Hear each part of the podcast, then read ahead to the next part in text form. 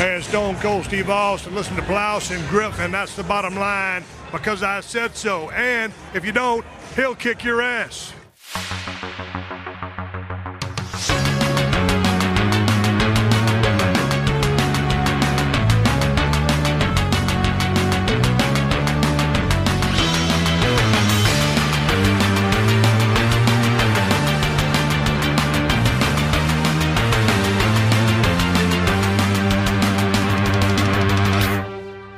Moin Moin und hallo und herzlich willkommen. Eine weitere wunderbare Ausgabe des Plauschangriffs ist wieder da mit, man kann sagen, der regelmäßigen Game Talk Besetzung jetzt, äh, werter Mitsprecher. Das kann man definitiv so sagen. Hallo lieber Gregor, hallo liebes äh, Publikum da draußen. Schön, dass ihr alle da seid. Ja, schön, äh, dass, ja, finde ich auch das schön, dass ihr alle da draußen da seid, aber schön, Elias, dass wir auch die Gelegenheit haben, wenn wir eh schon jede Woche ausführlich über Videospiele quatschen, noch ausführlicher darüber zu quatschen, auch mal ein bisschen, bisschen podcast-technisch. Ich hätte dich auch gerne bei dem ähm, äh, Sony Japan Studios Podcast mhm. dabei gehabt, aber leider hat das zeitmäßig nicht ganz geklappt. Zumindest ja. werden wir aber jetzt über Spiele sprechen, die auch auf Sony-Plattformen stattgefunden haben. Absolut. Ich freue mich auch äh, sehr, weil äh, ich ein bisschen Redebedarf habe und ich glaube, du auch äh, bezüglich des heutigen Themas. Ich bin sehr gespannt, wohin uns diese Aufnahme hier führt. Genau, ich wollte im Speziellen, weil gerade, wo wir das aufzeichnen mit Nier Replicant, das Remaster, Remake, Remaster, Remaster Make, wie man es auch immer nennen möchte heutzutage, äh, des allerersten Nier-Spieles rausgekommen ist. Ein äh, Rollenspiel-Geheimtipp über viele Jahre gewesen, der aber dank des Sequels Nier Automata vor ein paar Jahren dann nicht mehr zum Geheimtipp wurde, sondern eben ein Game, was, hey, hast du das schon mal gespielt? Ja, wir haben das schon seit Jahren gekannt, das ist doch richtig cool. Und jetzt können die Leute das nochmal nachholen. Und im Speziellen, ich glaube, wir hatten auch noch nie so ausführlich über Nier Automata hier im Podcast gesprochen. Wir beide sind ja gerade dabei, oder zumindest ich habe schon abgeschlossen, Nier Replicant, äh, mit allen möglichen Neuigkeiten, die dazu gekommen sind. Mhm. Du bist gerade noch dabei, es zu spielen, ja? Ganz genau. Ähm, ich muss aber auch sagen, dass so langsam aber sicher der ähm, wie soll ich sagen, der, der Trott sich einstellt mhm. und ich merke, okay, so langsam aber sicher verlangt das Spiel ein bisschen zu viel Zeit. So ist Overstate äh, die, äh, The Welcome. Aber äh, ich bin noch, ich bin noch motiviert und will noch den letzten Part sehen, weil ich unter anderem auch von dir gehört habe. Das äh, wird sich höchstwahrscheinlich lohnen und ähm, ist eine sehr, sehr interessante Brücke, die da geschlagen wird. Und die, lieber Gregor, die will ich mir nicht entgehen lassen. Ja, das solltest du auch nicht, wenn du eh schon jetzt äh, beim Trott angekommen bist, also von dem x-fachen erneut Spielen der gleichen Parts, damit du mal zu den Neuigkeiten kommst, ja. was ja leider eine Tatsache dem geschuldet war, hauptsächlich, dass wir es mit dem Lower-Budget-Game zu tun gehabt haben, das möglichst auch auf seine Spielstundenanzahl kommen soll. Aber da quatschen wir gleich drüber. Ähm, ja, im Speziellen über Nier und Nier Automata natürlich, oder Nier Replicant, wie der erste Teil mittlerweile hier bekannt ist. Aber allgemein wollte ich auch ein bisschen so über ähm, den Chefentwickler und Hauptstory-Autor Yoko Taro sprechen, weil der ist ja schon einer unter den etwas exzentrischen Japano-Spieledesignern, ähm, hatte nochmal so eine gewisse Sonderstellung, glaube ich. Ne? Hast du mal irgendwelche Kontaktpunkte mit Yoko Taro gehabt? Vielleicht dann sogar mal vor der Flinte beim Interview gehabt? Ey, das äh, ist lustig, dass du das ansprichst. Äh, ich, ich wäre kurz davor gewesen, ihn mal zu bekommen, aber das hat dann aus terminischen Gründen nicht geklappt und ich ärgere mich ähm, bis heute, dass das nicht funktioniert hat, weil das, wie du schon gesagt hast, es ist einfach ein, es ist ein fucking Weirdo und von der von der ganz besonderen Sorte und ich finde ihn persönlich äh, so spannend, weil er es schafft, seinen Spielen eine gewisse Note zu verleihen, die du sonst in keinem anderen Spiel so wirklich mitbekommst. Die Spiele von ihm sind weird, sie sind aber auch ähm, unerwartet, sie sind frisch, sie spielen mit deinen Erwartungen und das finde ich eigentlich immer ganz geil. Das geht so in Richtung ähm, Undertale, äh, Pony Island, in diese, in diese verschwurbelte äh, Richtung, die auch gerne mit deinen Erwartungen spielen und auch so ein bisschen versuchen sich so auf die falsche Fährte zu locken und Nier ist da voll davon. Nicht nur was Meta-Kommentar angeht, sondern auch wie einzelne äh, Charaktere inszeniert werden. Die ganze, das ganze Spiel ist stellenweise äh, so aufgebaut, äh, dass du bis zum Schluss denkst, okay, du weißt, wie es ausgeht, nur damit du dann nochmal komplett vor dem Kopf gestoßen wirst. Ähm, Yoko Taro ist ein richtiger Sonderling, finde ich, in dieser ganzen äh, Videospielindustrie und allein deswegen freue ich mich sehr, dass er ähm, jetzt vor allem mit Nier Automata auch so den Erfolg bekommen hat. Und jetzt liest man ja auch, dass äh, er schon an dem nächsten großen Ding arbeitet. Äh, ich freue mich riesig, dass der Fuß gefasst hat und wir einfach mehr von ihm sehen und hören werden. Ja, da bin ich auch wirklich sehr gespannt drauf. Viele von diesen eher spezielleren Entwicklern, ich meine, du hast natürlich deine Miyamotos und Kojimas, die alle auf ihre gewisse Art dann ihren Stil haben, den man auch den Spielen anmerkt. Kojima ist ja auch nochmal ein ganz anderes Fass, das man aufmachen würde, der schon seit Jahrzehnten die riesigen Budget bekommt, um seine abstrusen Ideen umzusetzen. Aber du hast natürlich auch deine zweite Riege so, wo du die, die Hardcore-Fans hast, die sagen, hey, ich kaufe jedes Spiel von Suda51 oder Swery65. Yoko Taro hat jetzt keine Nummer im Namen. Übrigens auch, äh, hast du gewusst, dass es eigentlich Taro Yoko sein sollte? No? Oh, das habe ich mal irgendwo gelesen. Ja, weil Yoko Taro, also das ist die japanische ähm, Schreibweise, also mhm. zuerst der Nachname und dann der Vorname. Das machst du natürlich in der Lokalisation im Westen nicht. Da würdest du Taro Yoko wahrscheinlich sagen, aber er hat es durchgedrückt, no? wenn einer das kann, yeah. dann ist er es, sonst müssen wir auch alle Kojima Hideo und Shigeru Miya, äh, Miyamoto Shigeru sagen, mhm. wenn wir bei Yoko Taro dann bleiben. Ähm, ja, er hat, äh, bevor er mit Square zusammengearbeitet hat, das erste Nier ist ja so gegen Ende des äh, letzten Jahrzehnts entstanden, oder vorletzten kann man mittlerweile sagen, also so 2008, 2009 entwickelt worden, 2010 rausgekommen. Aber der war vorher schon ein bisschen unterwegs. Ähm, ich weiß nicht, wie viel du mit den Drakengard-Spielen vertraut bist, ob du davon mal was gesehen hast oder vielleicht im Nachhinein dich mal informiert hast, einfach weil da ein Zusammenhang mit mir besteht. Yes, ich habe äh, Drakengard 3 auf der PS3 damals gespielt weil ich damals so von Nier angetan war und erst im Nachgang äh, wirklich mitbekommen Mein Beileid. und ich erst im Nachgang mitbekommen habe, okay, ey, da äh, äh, steckt ein größeres Universum hinter, ähm, das auch Yokotaro mit äh, skizziert und aufgebaut hat. Dann habe ich es gespielt. Ähm, äh, ich hab's gespielt. es, ist, es ist ein bisschen, es, es schwankt schon sehr, was, was die Qualität angeht. Es ist aber auf jeden Fall, man muss dem Spiel aber auch zugute halten, dass das äh, definitiv auch wieder, ähm, man merkt die, die, die, die Schrift von, von Yoko Taro. Also da ist trotzdem noch so das gewisse etwas drin, aber spielerisch und auch ähm, technisch ist das ein Spiel, das, äh, als es schon rausgekommen ist vor ein paar Jahren, schon mindestens drei, vier Jahre äh, zu spät war eigentlich. Ja, und äh, ich glaube, die Beweggründe, ich, ich glaube nicht, dass es ein Drakengard 3 gegeben hätte. Ich gucke gerade hier nochmal in der Liste, es ist 2013 rausgekommen, hätte gedacht, dass es noch früher gewesen wäre, weil mhm. es schon damals, also schon erwähnt, äh, recht altbacken, vor allem technisch gewesen ist. Es war also nicht unbedingt der Weisheit letzter Schluss und ein absolut weirdes Storytelling, dass man aber, wenn man die älteren Drakenguards gespielt hat, vielleicht nicht mehr so als weird empfunden hat, obwohl pissende Drachen und ähm, weiße schlachtende Göttinnen mit einer Rose im Auge, die dann ihre Schwestern umbringen, das ist schon par for the course für Yokotaro, kann man fast ja. sagen. Ähm, ja, ich, ich kannte Drakengard vorher schon, das waren ja, das war ein Doppelpack an PS2 Action RPGs, ja, oder Hack and Slays kann man sagen. Das hat auch so ein bisschen was Muso-mäßiges, ja. also Dynasty Warriors-mäßiges ähm, auf der PlayStation 2, wo es dann um ja große riesige Drachen ging. Ich habe die auch nicht mehr so präsent im Kopf. Ich habe die beide Teile nur angespielt auf der PS2. Da war er quasi beim ersten Teil als äh, der Autor und Game Director verantwortlich. Ich glaube, irgendwas war mit dem zweiten Teil, wo er dann nicht so viel daran gearbeitet hat. Mhm. Hier stehen, wie seine Position steht nur bei Drakengard 2 Video Editor. hat er Was, das Intro wirklich? Ja, ja, irgend, irgendwas ist da gewesen, weil das erste Drakengard, glaube ich, war jetzt nicht so ein Mega-Hit, aber es war von Square Enix gepublished, wurde, glaube ich, produziert dann eben ähm, von Yokotaro an der Spitze mit äh, Kavia, dem Team, also C-A-V-I-A, mhm. Entwicklerteam, was später auch für das erste Nier mitverantwortlich gewesen ist. Und äh, zumindest hat es einen Nerv genug getroffen, dass ein zweiter Teil entstanden ist, aber so sehr war Yokotaro nicht daran beteiligt. Immerhin konnte er noch seinen Namen draufschreiben, indem er das Intro geschnitten hat. Ja, was das Interessante aber ist, ähm, ich natürlich als jemand, der jedes ähm, RPG oder Action-RPG mir zumindest mal angeguckt hat über viele Jahre, Nier kam damals ähm, im Kielwasser, da gab schon so die erste Fuhre an PlayStation 3 RPGs, wo es langsam angefangen hat. Ähm, wir hatten noch äh, es so um den Dreh, das, da, da waren wir noch so ein bisschen im, im äh, in der Trauer um Final Fantasy 13, muss man mal sagen, das war nämlich ein paar Monate vorher rausgekommen, mhm. bevor Nier erschienen ist, oder? Ich muss mal gucken, oder war es um den Dreh? Ich glaube, es war 2010, April, Mai 2010 war Final Fantasy 13 und wann haben wir das hier? April, also kurz vor, ja, super.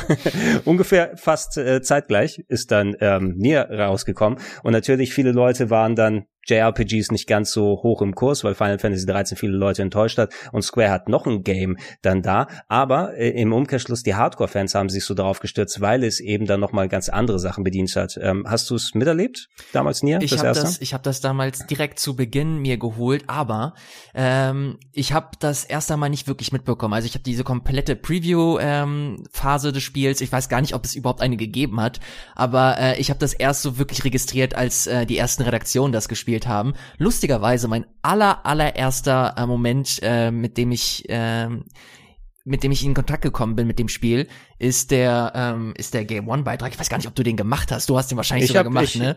Ich, ich, ich habe den gemacht, genau. Das war, das war glaube ich mein letzter Game One Beitrag, bevor ich kurz Pause gemacht habe. Witzig, okay. Ähm, ich ich erinnere mich noch ganz genau an den Beitrag. Da äh, es liefen die ersten Szenen, Budi als Buch, witzig, aber als Spiel hat mich das überhaupt nicht abgeholt. Bis zu einem Moment, äh, da hast du wahrscheinlich äh, die Szene gezeigt, wo das Spiel in einer äh, 2D Seitenperspektive ähm, ge äh, geswitcht ist und dann hast du die Castlevania-Mucke drunter gemacht.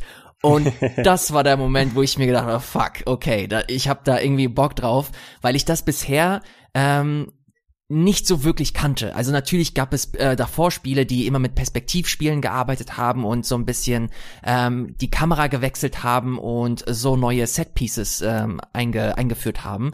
Aber bei Nier fand ich das irgendwie besonders, weil du dieses typische 3D-Korsett hattest, ein normales JRPG und plötzlich ist es ein Bullet-Hell-Shooter. Und dann ist es halt nochmal ein Text-Adventure und dann hast du hier wieder eine Resident Evil Passage und dann hast du ganz am Ende noch mal eine Diablo Passage. Also du hast da so viele Abwechslung drin gehabt und so viele Elemente drin, dass das für mich unheimlich attraktiv wurde und deswegen bin ich super neugierig geworden, hab mir das Spiel geholt und ohne zu viel vorwegzunehmen, äh, technisch war das natürlich äh, nicht so das geilste, aber das Spiel ist mir bis heute im Gedächtnis geblieben wegen vielen verschiedenen Punkten, die äh, wir sehr gerne hier nochmal ausführen können. Genau, also interessant. Ich kann mich nicht mehr jetzt ans Detail erinnern mit der Castlevania-Mucke, aber es klingt wie sowas, was ich gemacht hätte damals. Auf jeden Fall, ich erinnere mich richtig also, gut daran.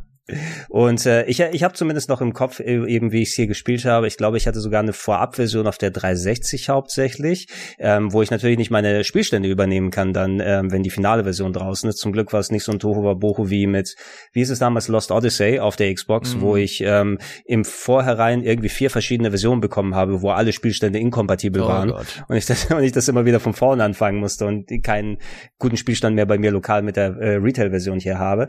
Aber ich hatte zumindest auf dieser ähm, mit dieser Debug-Version relativ weit gebracht und war auch äh, damals äh, erfreut darüber, dass du eben ein ähm, Game hast, was nicht unbedingt im AAA-Bereich zwar ist, na, wo du hast es auch gesagt, so grafisch, technisch, spielerisch war es so okay, zweckmäßig, mhm. ne, ähm, aber dafür hat es in anderen Bereichen brilliert und vor allem dieser dieser Genre-Mix. Wenn du es zum ersten Mal spielst, du wirst ja gleich, wenn du es anfängst, in diese Sequenz reingeworfen, okay, das ist eine Endzeit, zerstörte Hochhäuser, ähm, so äh, äh, äh, das sind ein Vater und eine Tochter, die im Schnee sind, versuchen zu überleben und da kommen irgendwie Schatten, da muss man God of War mäßig kämpfen. Mhm. Okay, weird, aber ich glaube, ich kann absehen, was für ein Spiel es ist. Und dann auf einmal, nee, wir sind nicht mehr da, wir sind in einer Fantasy-Welt dann und jetzt wird ein Action-RPG draus und auf einmal wechselt die Perspektive. Oh cool, na, jetzt bist du in der Seitenansicht drin ähm, und, und äh, die Bullet Hell-Sachen haben mich vor allem sehr überrascht, weil ich auch äh, Shoot'em-Ups ganz gerne mag. Ich bin nie versiert genug gewesen, Bullet Hell vernünftig zu spielen, wo du einfach vom Projektilen so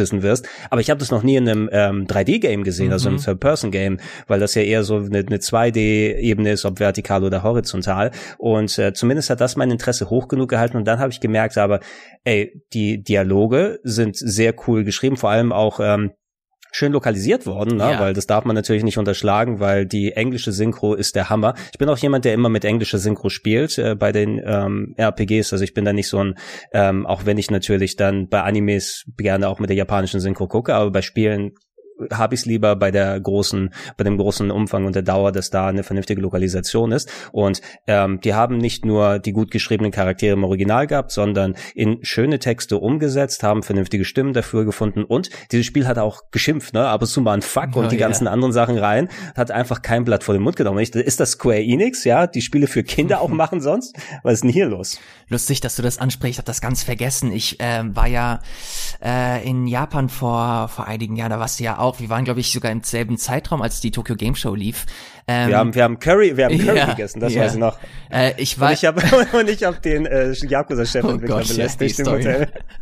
ja, Entschuldigung. Äh, auf jeden Fall habe ich ähm, habe ich ja Made in Japan gedreht zu dem Zeitpunkt und in Tokio ich erinnere mich erst jetzt, ich habe das äh, Lokalisationsstudio von Nier habe ich ähm, interviewt. Ich habe in der Doku habe ich halt eine komplette Sektion zu Nier und da haben wir genau über diesen Einstieg gesprochen. Ich, ich weiß nicht, ob du dich äh, daran erinnerst, dass äh, keine halt direkt mit so einem krassen Monolog äh, anfängt und äh, weiß, also das Buch Grimoire, äh, ja, Grimoire ja, weiß. Weiß, weiß you dummy, Ja, irgendwas. you dumbass. Fuck dann- Genau, und ähm, lustigerweise, da habe ich ihn auch gefragt, also äh, John Ricciardi, der der Head ähm, Das waren Übersetzer. Egg Studios, ne? Genau, Die, ja. genau. Und da meinte er auch, ey, das äh, äh, Laura Bailey heißt die, glaube ich, äh, die äh, Mhm. keine spricht. Und er meinte, das war ein, das war ein One-Take. Die hat das einfach so abgefeuert und das fanden die so geil, das fand, der, das fand Yoko Taro so geil, dass er das sofort an den Anfang packen wollte. Und dass er halt wirklich dafür gekämpft hat und dass er das halt wirklich dann umgesetzt hat. Und auch im neuen Spiel ist das so, wenn ich mich nicht irre, äh, dass es mit diesem Monolog startet. Ähm, das, das war, das, da hast du schon direkt so die Duftmarke gesetzt, dass da ein etwas anderes Spiel auf dich, äh, äh, auf dich zukommt. Und da können wir auch sehr gerne noch mal ein bisschen weiter. Ich freue mich schon, wenn wir über keine sprechen, weil das auch so ein Charakter ist. Man, man, man so auf dem ersten Blick so typisch japanisch, so gut wie nichts an. Ähm, müsste eigentlich eine komplette Klischee-Rolle verfallen. Aber sie spielen so geil mit diese, mit, mit diesen Erwartungen, die du dann setzt, indem du sie anschaust und dann, was dann aus ihrem Mund auch wirklich kommt oder wie sie charakterisiert wird und wie sie sich weiterentwickelt, das ist ein absolutes Brett und da muss sich Nier äh, vor keinem anderen fetten JRPG oder auch westlichem Spiel verstecken, finde ich.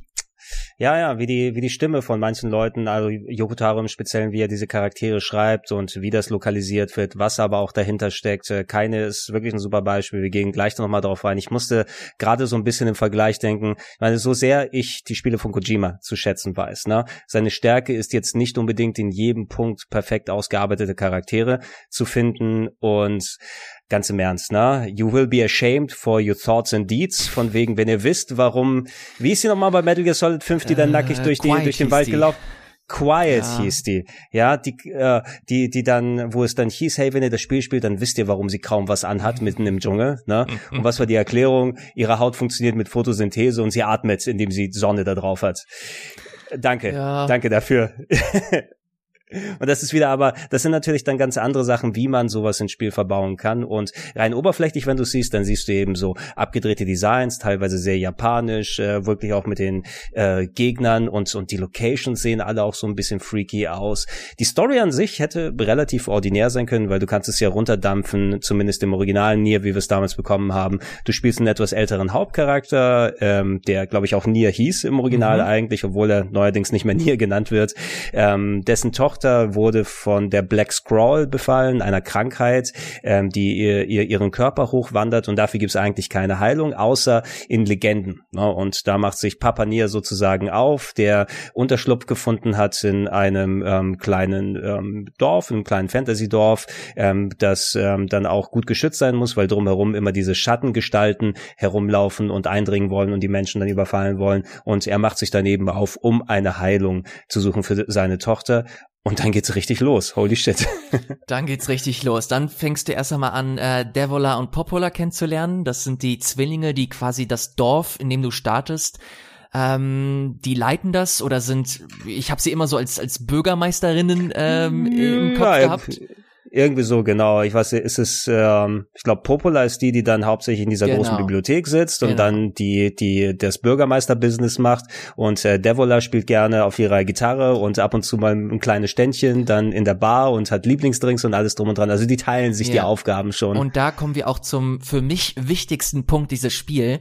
Weil wenn du das erste Mal zu, Do äh, zu Devola trittst und sie äh, auf ihrer kleinen Ukulele oder Gitarre oder was auch immer sie spielt, äh, singt sie ihr, ihr kleines Lied und das reiht sich ein neben einem absolut fantastischen Soundtrack des Spiels, der meiner Meinung nach einer der Hauptgründe ist, warum Nier so ein Kultklassiker geworden ist.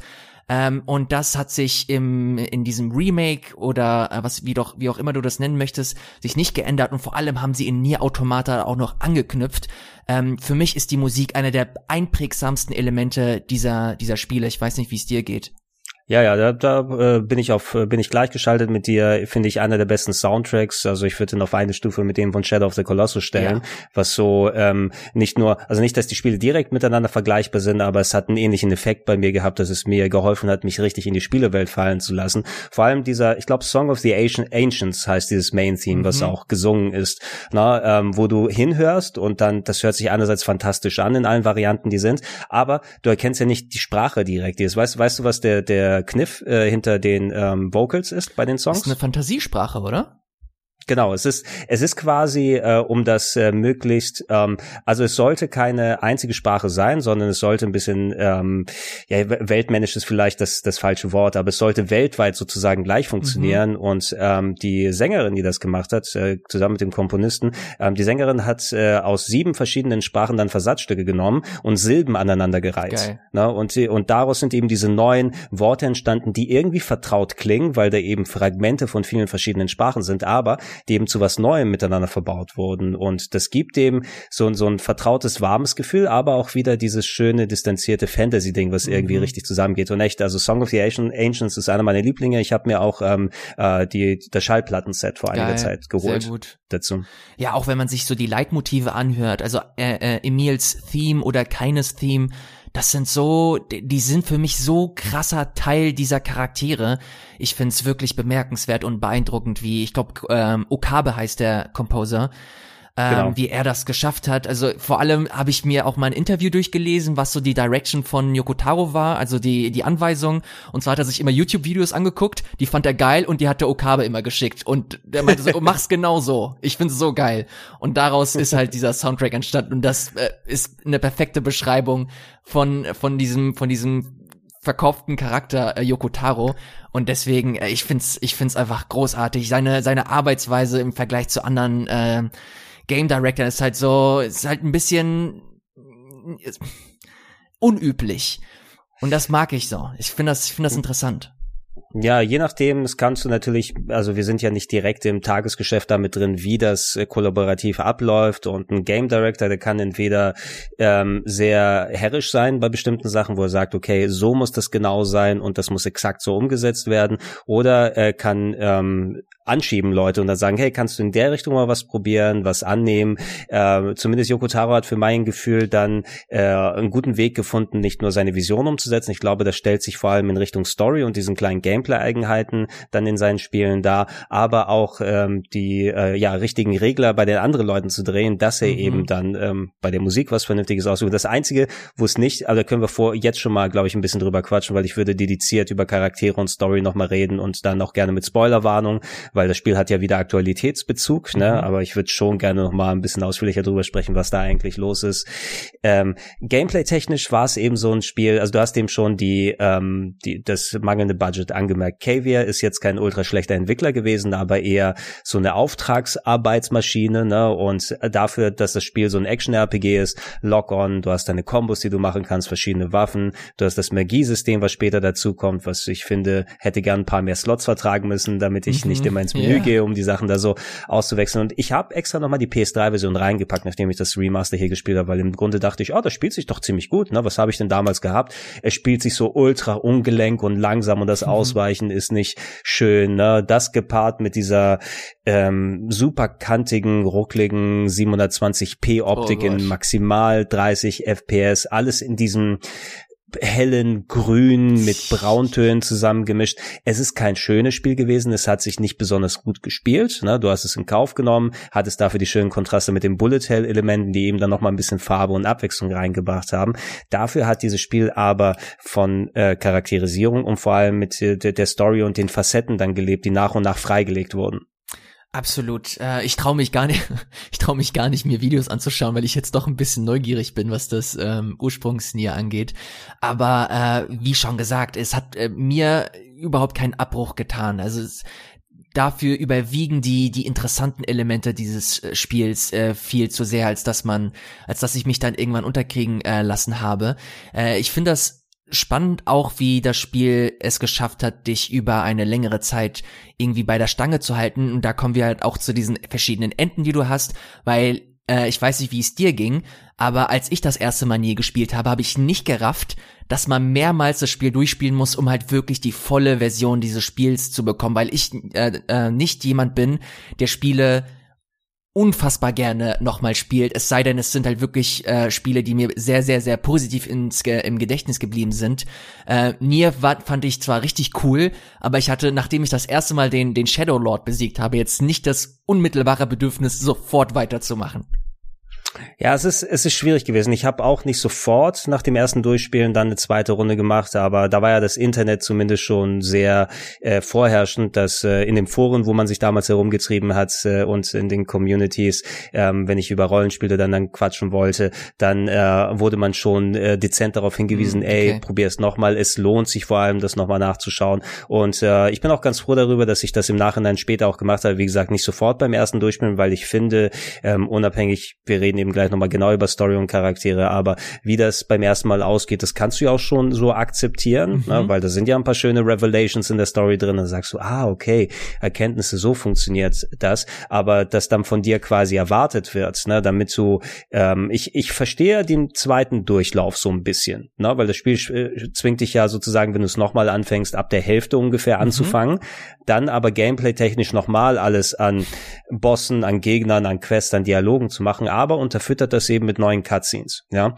Und diese Cutscenes geben dir Perspektiven, die Kontext geben für das, was vorher passiert ist, ne? Und ähm, bestimmte Szenen erscheinen dann auf einmal ganz anders, dadurch mit dem, weil du die andere Perspektive dann siehst. Und das ist ein richtig schöner Aha-Moment, der ich finde auch nur durch das erneute Spielen dieser ganzen Sequenzen funktioniert. Leider hört es dann da nicht auf, ne? Und das Spiel zwingt dich dann nochmal das Ganze zu machen. Dann gibt's nicht diese schöne Karotte mit, oh, sind da vielleicht neue Sequenzen oder sowas, mhm. sondern ach, ähm, spiel nochmal deine 20 Stunden, aber achte bitte darauf, dass alle Waffen drin sind, die du nur mit einem Guide im besten Fall bekommen kannst, weil das Spiel dir nicht direkt die Hinweise gibt.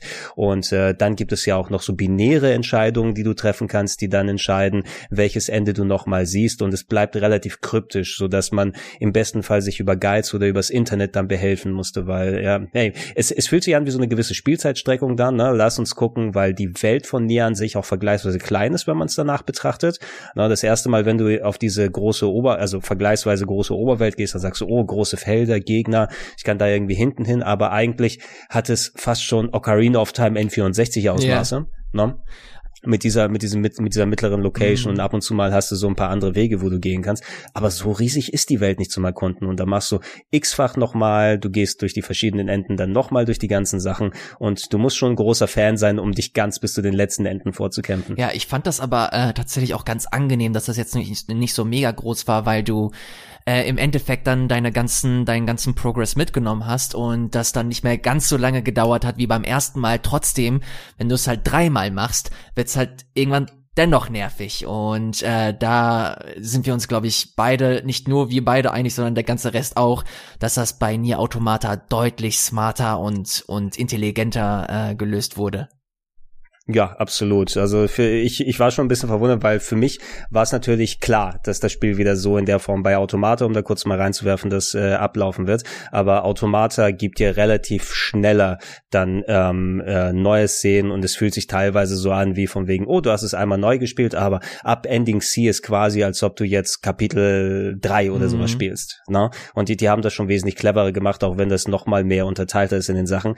Hier ist es so, dass es dich doch schon ein bisschen zwingt und äh, hey, ich bin sehr gespannt darauf. Ich werde dir das jetzt hier im Podcast dann noch nicht spoilen, wie das neue Ende ist, das sie für Replicant da reingemacht haben. Aber ähm, es ist schon substanziell und das in, also nicht einmal kurz fünf Minuten drüber und irgendwie ein paar Szenen, die du dir angucken kannst, sondern das, was du da spielen kannst, ist äh, wie so ein kleines Dankeschön, glaube ich, an die Nier-Fans ja. und äh, im Speziellen für Leute, die auch äh, Automata dann äh, ins Herz geschlossen haben. Ich habe äh, leider eine Headline hat mich äh, schon gespoilt, wen man spielt und äh, ja, das ist aber gleich, fies. das ist aber gleichzeitig schon für mich der größte Motivator, weil das kickt mich jetzt doch und ich will wissen, was da abgeht. Also das finde ich schon spannend und äh, ich fand es in dem Fall jetzt nicht so mega schlimm, kann mir aber durchaus vorstellen, wie krass der Impact ist, wenn man Nier-Fan ist und dann zu der Stelle kommt und dann diese neue Szene sieht und die Gameplay-Passagen, äh, freue ich mich ehrlich gesagt schon ein bisschen drauf. Ja, lass uns mal im Detail mal kurz über den Storyablauf und die Charaktere da mal sprechen. Und äh, wenn wir zu den Enden kommen, dann äh, beginnt der Spoiler-Part. Das werden wir dann auch nochmal sagen, ne, für die Leute, die es gerne dann nochmal überspringen wollen. Oder hört euch die Analyse an und seid dann umso gespannter drauf, wie es im Spiel dann umgesetzt wird. Also wir waren direkt am Anfang, wir sind auf einmal in dieser Fantasy-Welt. Äh, Papa Nier will nach der Heilung für seine Tochter suchen. Und auf einmal, ich glaube, die Tochter wurde entführt direkt zu Beginn auch. Ne? Mhm. Es war so irgendwie, auf einmal ist sie nicht mehr da. Ah nein, sie wurde nicht entführt, sondern sie ist nicht da, weil sie sie sucht die äh, mysteriöse Blume, die, die äh, zum Heilmittel die Lunatiers, genau, die, die Mondtränenblume, die so weiß strahlt ähm, und äh, laut Legende eben die Heilung für diese Black Squall sein soll. Und natürlich, wo ist sie? Äh, Im ähm, großen Tempel oben auf dem Berg, äh, wo die Monster sie eingesperrt haben. Und als Papania geht man natürlich hin, schlachtet sich durch diese ganzen Schattenmonster, die sich einem entgegenstellen und trifft dann auf zwei große Figuren, zwei Aufzieh-Metallritter, ähm, was auch immer die dann mhm. sind. Ähm, Erinnerst du dich und, an die Namen? Ah, warte mal, äh, Hänsel und Gretel, ja. ne? ja. Auch super. Vor allem in den Szenen, die danach kommen im zweiten Durchlauf, fand ich sehr ja. cool, weil man mal auch von denen ein bisschen was gesehen hat, wie das dann aufgebaut ist. Ach man, das, das ist so schön geschrieben, dieses Spiel, verdammt nochmal. Ja. Aber du triffst dann auf deinen ähm, Kompagnon, auf deinen ersten Kompagnon, denn ähm, um deine Tochter quasi da zu befreien, musst du die Hilfe von Grimoire Weiß in Anspruch nehmen. Und äh, Alter, ich habe nicht gewusst, dass mir so eine Figur in meinem Leben gefehlt hat, aber ein uraltes Buch, das äh, versnoppt dann ähm, mit dem Hauptcharakter die ganze Zeit Zeit parliert und richtig den Snob raushängen lässt. Und äh, also Grimoire Weiß ist wirklich ein All-Time-Classic-Charakter, was die Rollenspiele angeht. Absolut, da bin ich äh, komplett auf deiner Seite. Vor allem finde ich äh, seine Rolle so gut, weil äh, Grimoire Weiß quasi, das ist die Rolle, die dieses Spiel immer wieder hinterfragt oder deine deine Aktion hinterfragt, wenn es darum geht, dass du jetzt äh, wieder eine ähm, Angelquest machen sollst, die äh, im besten Falle drei Stunden geht, dann fragt er sich, Alter, bist du eigentlich vollkommen bescheuert? Was machst du hier? Oder wenn du halt zum siebten Mal wieder die eine Stadt äh, bereisen musst. Wie, es gibt kein Fast Travel. Bist, bist du doof? Was ist das hier? Wo sind wir hier gelandet? Und das äh, äh, Grimmer weiß hat äh, nicht nur diesen diesen Pöbelaspekt, nicht nur diesen diesen versnobten Aspekt, sondern auch er er sorgt für diese gewisse Metaebene. Und das war gerade beim ersten Mal, als man das vor fast zehn Jahren ist das mittlerweile her, als man das mhm. gespielt hat, boah, das hat mich, das hat mich einfach nur beeindruckt. Das war so ein geiler Charakter und er hat wirklich von seinem Charme absolut nichts verloren. Die ganzen, die ganzen Dialoge, die du heute auch noch in dem neuen Spiel hörst und siehst, ähm, die sind immer noch funktionieren immer noch genauso gut, die zünden genauso gut und äh, du fühlst mit dem äh, Charakter mindestens genauso gut. Von daher ähm, ist das quasi einfach nur ein Attest dafür, was für eine Qualität eigentlich in den, in den Dialogen und der Charakterisierung dieser, dieser Spiele steckt. Ja, und das ist auch der, der, also wie will man auf Englisch, glaube ich, würde man Foil dazu sagen. Wenn du diese Dynamik, wenn die mehr Partymitglieder dazu kommen, also alleine die Diskussion zwischen ihm und äh, Kanye, mhm. dann die äh, am anderen Ende des Spektrums jeweils, was ihre Diskussionskultur ja. dann angeht, liegen, ähm, die öfters dann aneinander clashen oder ein Emil, der dann sich so ein bisschen duckmäuserisch da auch nochmal ja, beteiligt, aber Emil, ab und zu mal so, ab und zu mal den richtigen Spruch dann auf, auf Lager hat. Mhm. Äh, was ich bei Grimoire Weiß auch super fand, zum Beispiel, er hat ja diese, diese versnobte Art, aber zum Beispiel, wenn du, wenn du dich erinnerst, wenn du ihn das erste Mal siehst, okay, ich werde dir jetzt den ganz krassen Zauberspruch zeigen. Äh, wie, wie ging der nochmal? Mhm. Ähm, die, die, die, die ganzen Jahre haben mich wohl vergessen lassen, aber was kriege ich schon hin? Moment, äh, Wingardium Leviosa. Na gut, nee, nicht, nicht ganz ist, aber das haben sie richtig hinbekommen, aber dann auch den Spagat geschafft, wenn es mal dramatischere Szenen ist, weil du die Charaktere so gut kennenlernst in all ihren Facetten, na, und die mehr als nur Standard-Klischees und einen Aspekt ähm, dann zeigen, ähm, schließt du die umso mehr, also ja, ins Herz schließen ist vielleicht nicht der genau richtige Ausdruck, aber zumindest du bist emotional investiert, na, mit dem, was, was mit denen ähm, dann alles passiert. Äh, also Grimoire Weiß kommt als Nebencharakter hinzu und äh, dann macht ihr euch im Sinne äh, von äh, Popola, die dann immer weitere Aufträge gibt. Übrigens, ähm, im Nebendorf wollte der Bürgermeister, der hat eventuell einen Hinweis darauf, mhm. ne, da kannst du mal mit dem sprechen und, und da was finden. Du kannst parallel auch noch Sidequests aufnehmen, die, von denen ich im größten Teil kein besonders großer Fan bin, muss ich sagen. Ähm, das, ja, äh, das Fischen ist auch ein gutes Beispiel. Ähm, hast du das Fischen jetzt besser hinbekommen bei dem Remaster? Oder also ich bin ich bin nämlich gescheitert äh, damals, aber ich konnte das jetzt einigermaßen gut. Vielleicht äh, war das das Training oder so. Ich fand das ich fand das okay. Also ich hatte wieder ähm, Einstiegsschwierigkeiten, wie ich es damals auch hatte. Aber ich hatte schon in der PS3-Version irgendwann den Dreh raus äh, mit ein bisschen Übung Und hier ging das eigentlich auch. Also ich fand das, ich fand das okay, aber ich muss auch zugeben, dass ich jetzt nicht sonderlich viel Zeit mit dem ganzen Fischen und so verbracht habe, weil es ist halt wirklich sehr, eine sehr generische Aufgabe, die man macht. Man macht ja. im Grunde immer das Gleiche. Es ist nicht interessant. Und äh, das ist für mich auch so das einer der größten Probleme dieses äh, Spiels, auch wenn es halt mit dieser, ähm, mit diesem Aspekt ein bisschen spielt, dass es weiß, dass es auch ein bisschen langweilig ist. Das macht halt nicht weniger langweilig leider. Ja, die, die ähm, Technik des Lamp Shading, glaube ich, nennt man das, ne? Indem man das Problem konkret anspricht, äh, karikiert man das auch gleichzeitig, aber wenn du die ganze Zeit nur solches Lamp Shading betreibst, mhm. ne, dann ist irgendwann mal, ist irgendwann mal auch gut. Ähm, das Fischen habe ich auch noch mal explizit erwähnt, weil das so eine, so eine fast schon eine Sollbruchstelle bei vielen war, weil es einfach von der Beschreibung her nicht richtig erklärt war innerhalb des Spieles. Mhm.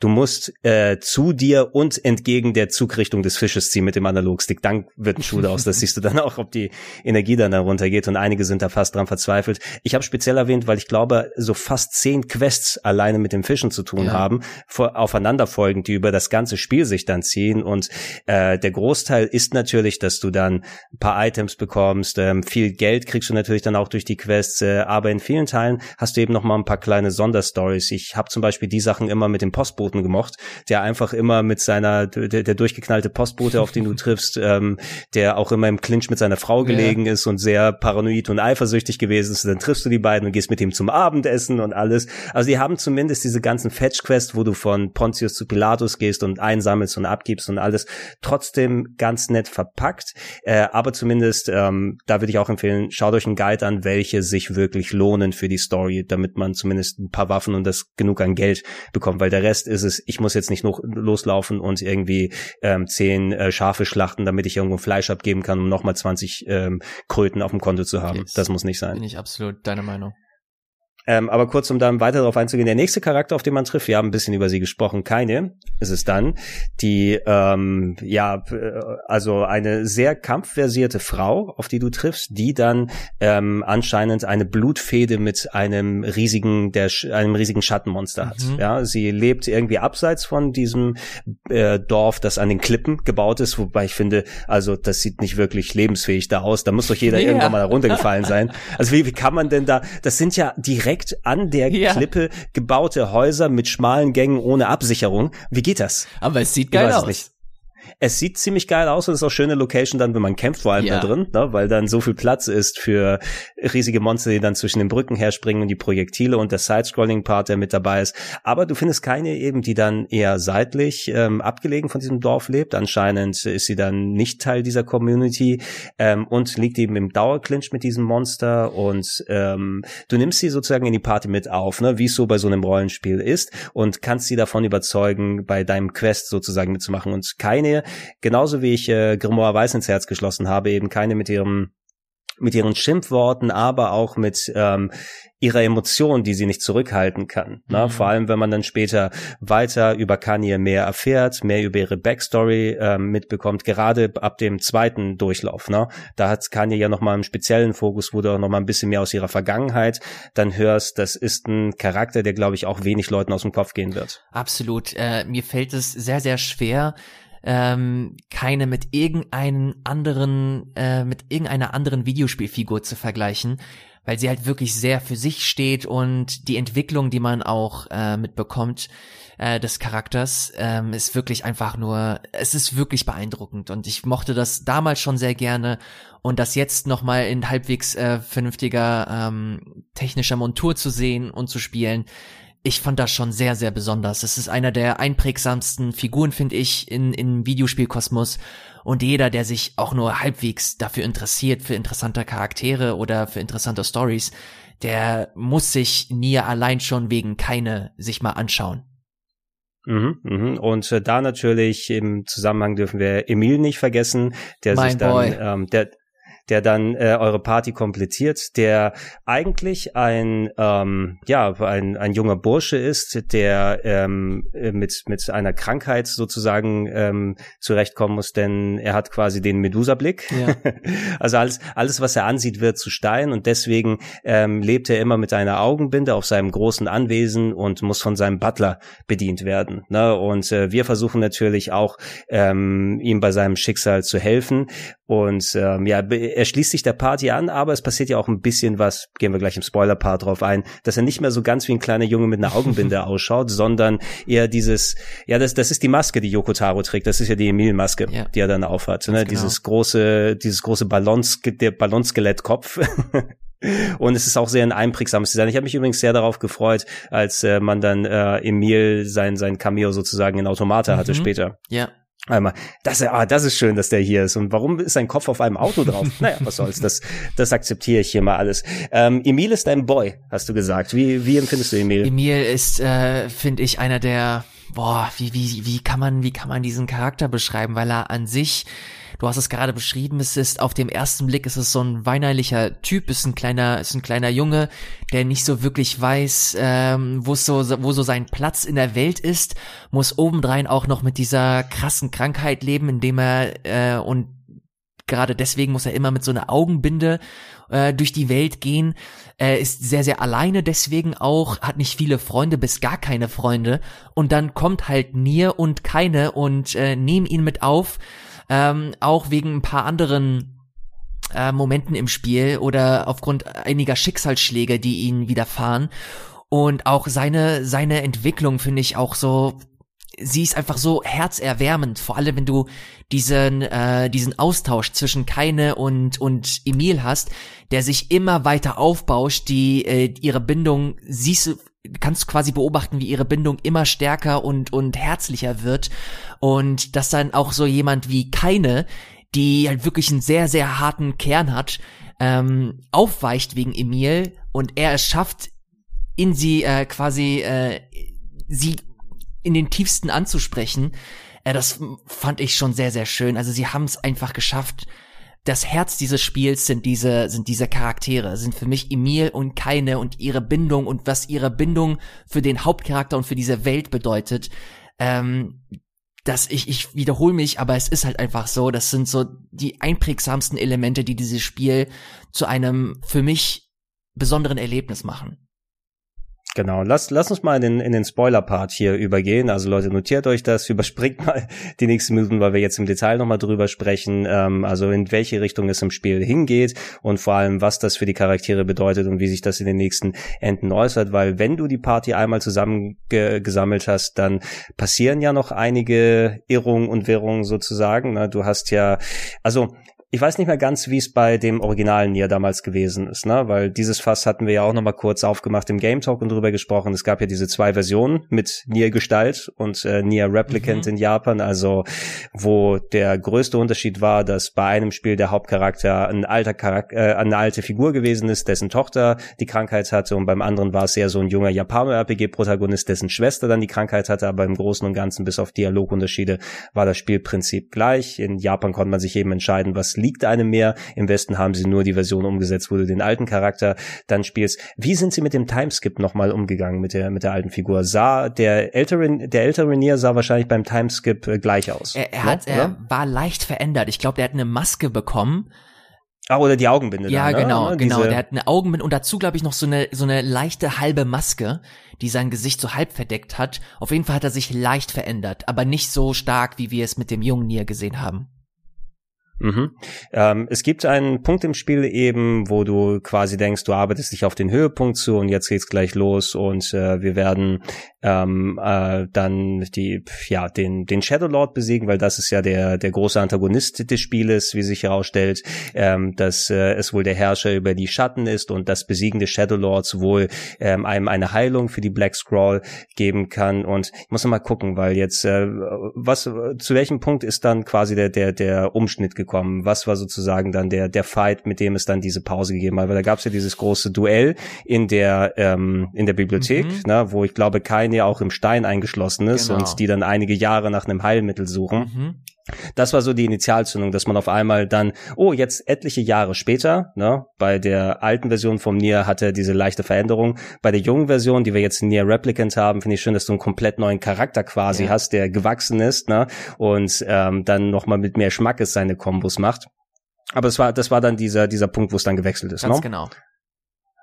Okay, und äh, von da an hast du dann so wieder ein bisschen Fetch Quest. Das ist schade, dass du dann den Großteil der Locations eigentlich schon gesehen hast und dann nochmal durch alle Dungeons quasi durch musst in der zweiten Hälfte, um dann, was waren das so komische Schlüssel einzusammeln in jeder genau, Location? Genau, also no? irgendwann bekommst du, du, du machst halt, äh, du machst halt wieder so ein paar Quests. Du musst, glaube ich, in die Neben, in die, in die äh, Nebenstadt muss da irgendwas, ähm, muss da eine, eine Handelsroute irgendwie etablieren, damit du dann auch wieder endlich äh, Fast Travel machen kannst, äh, Schnellreisen.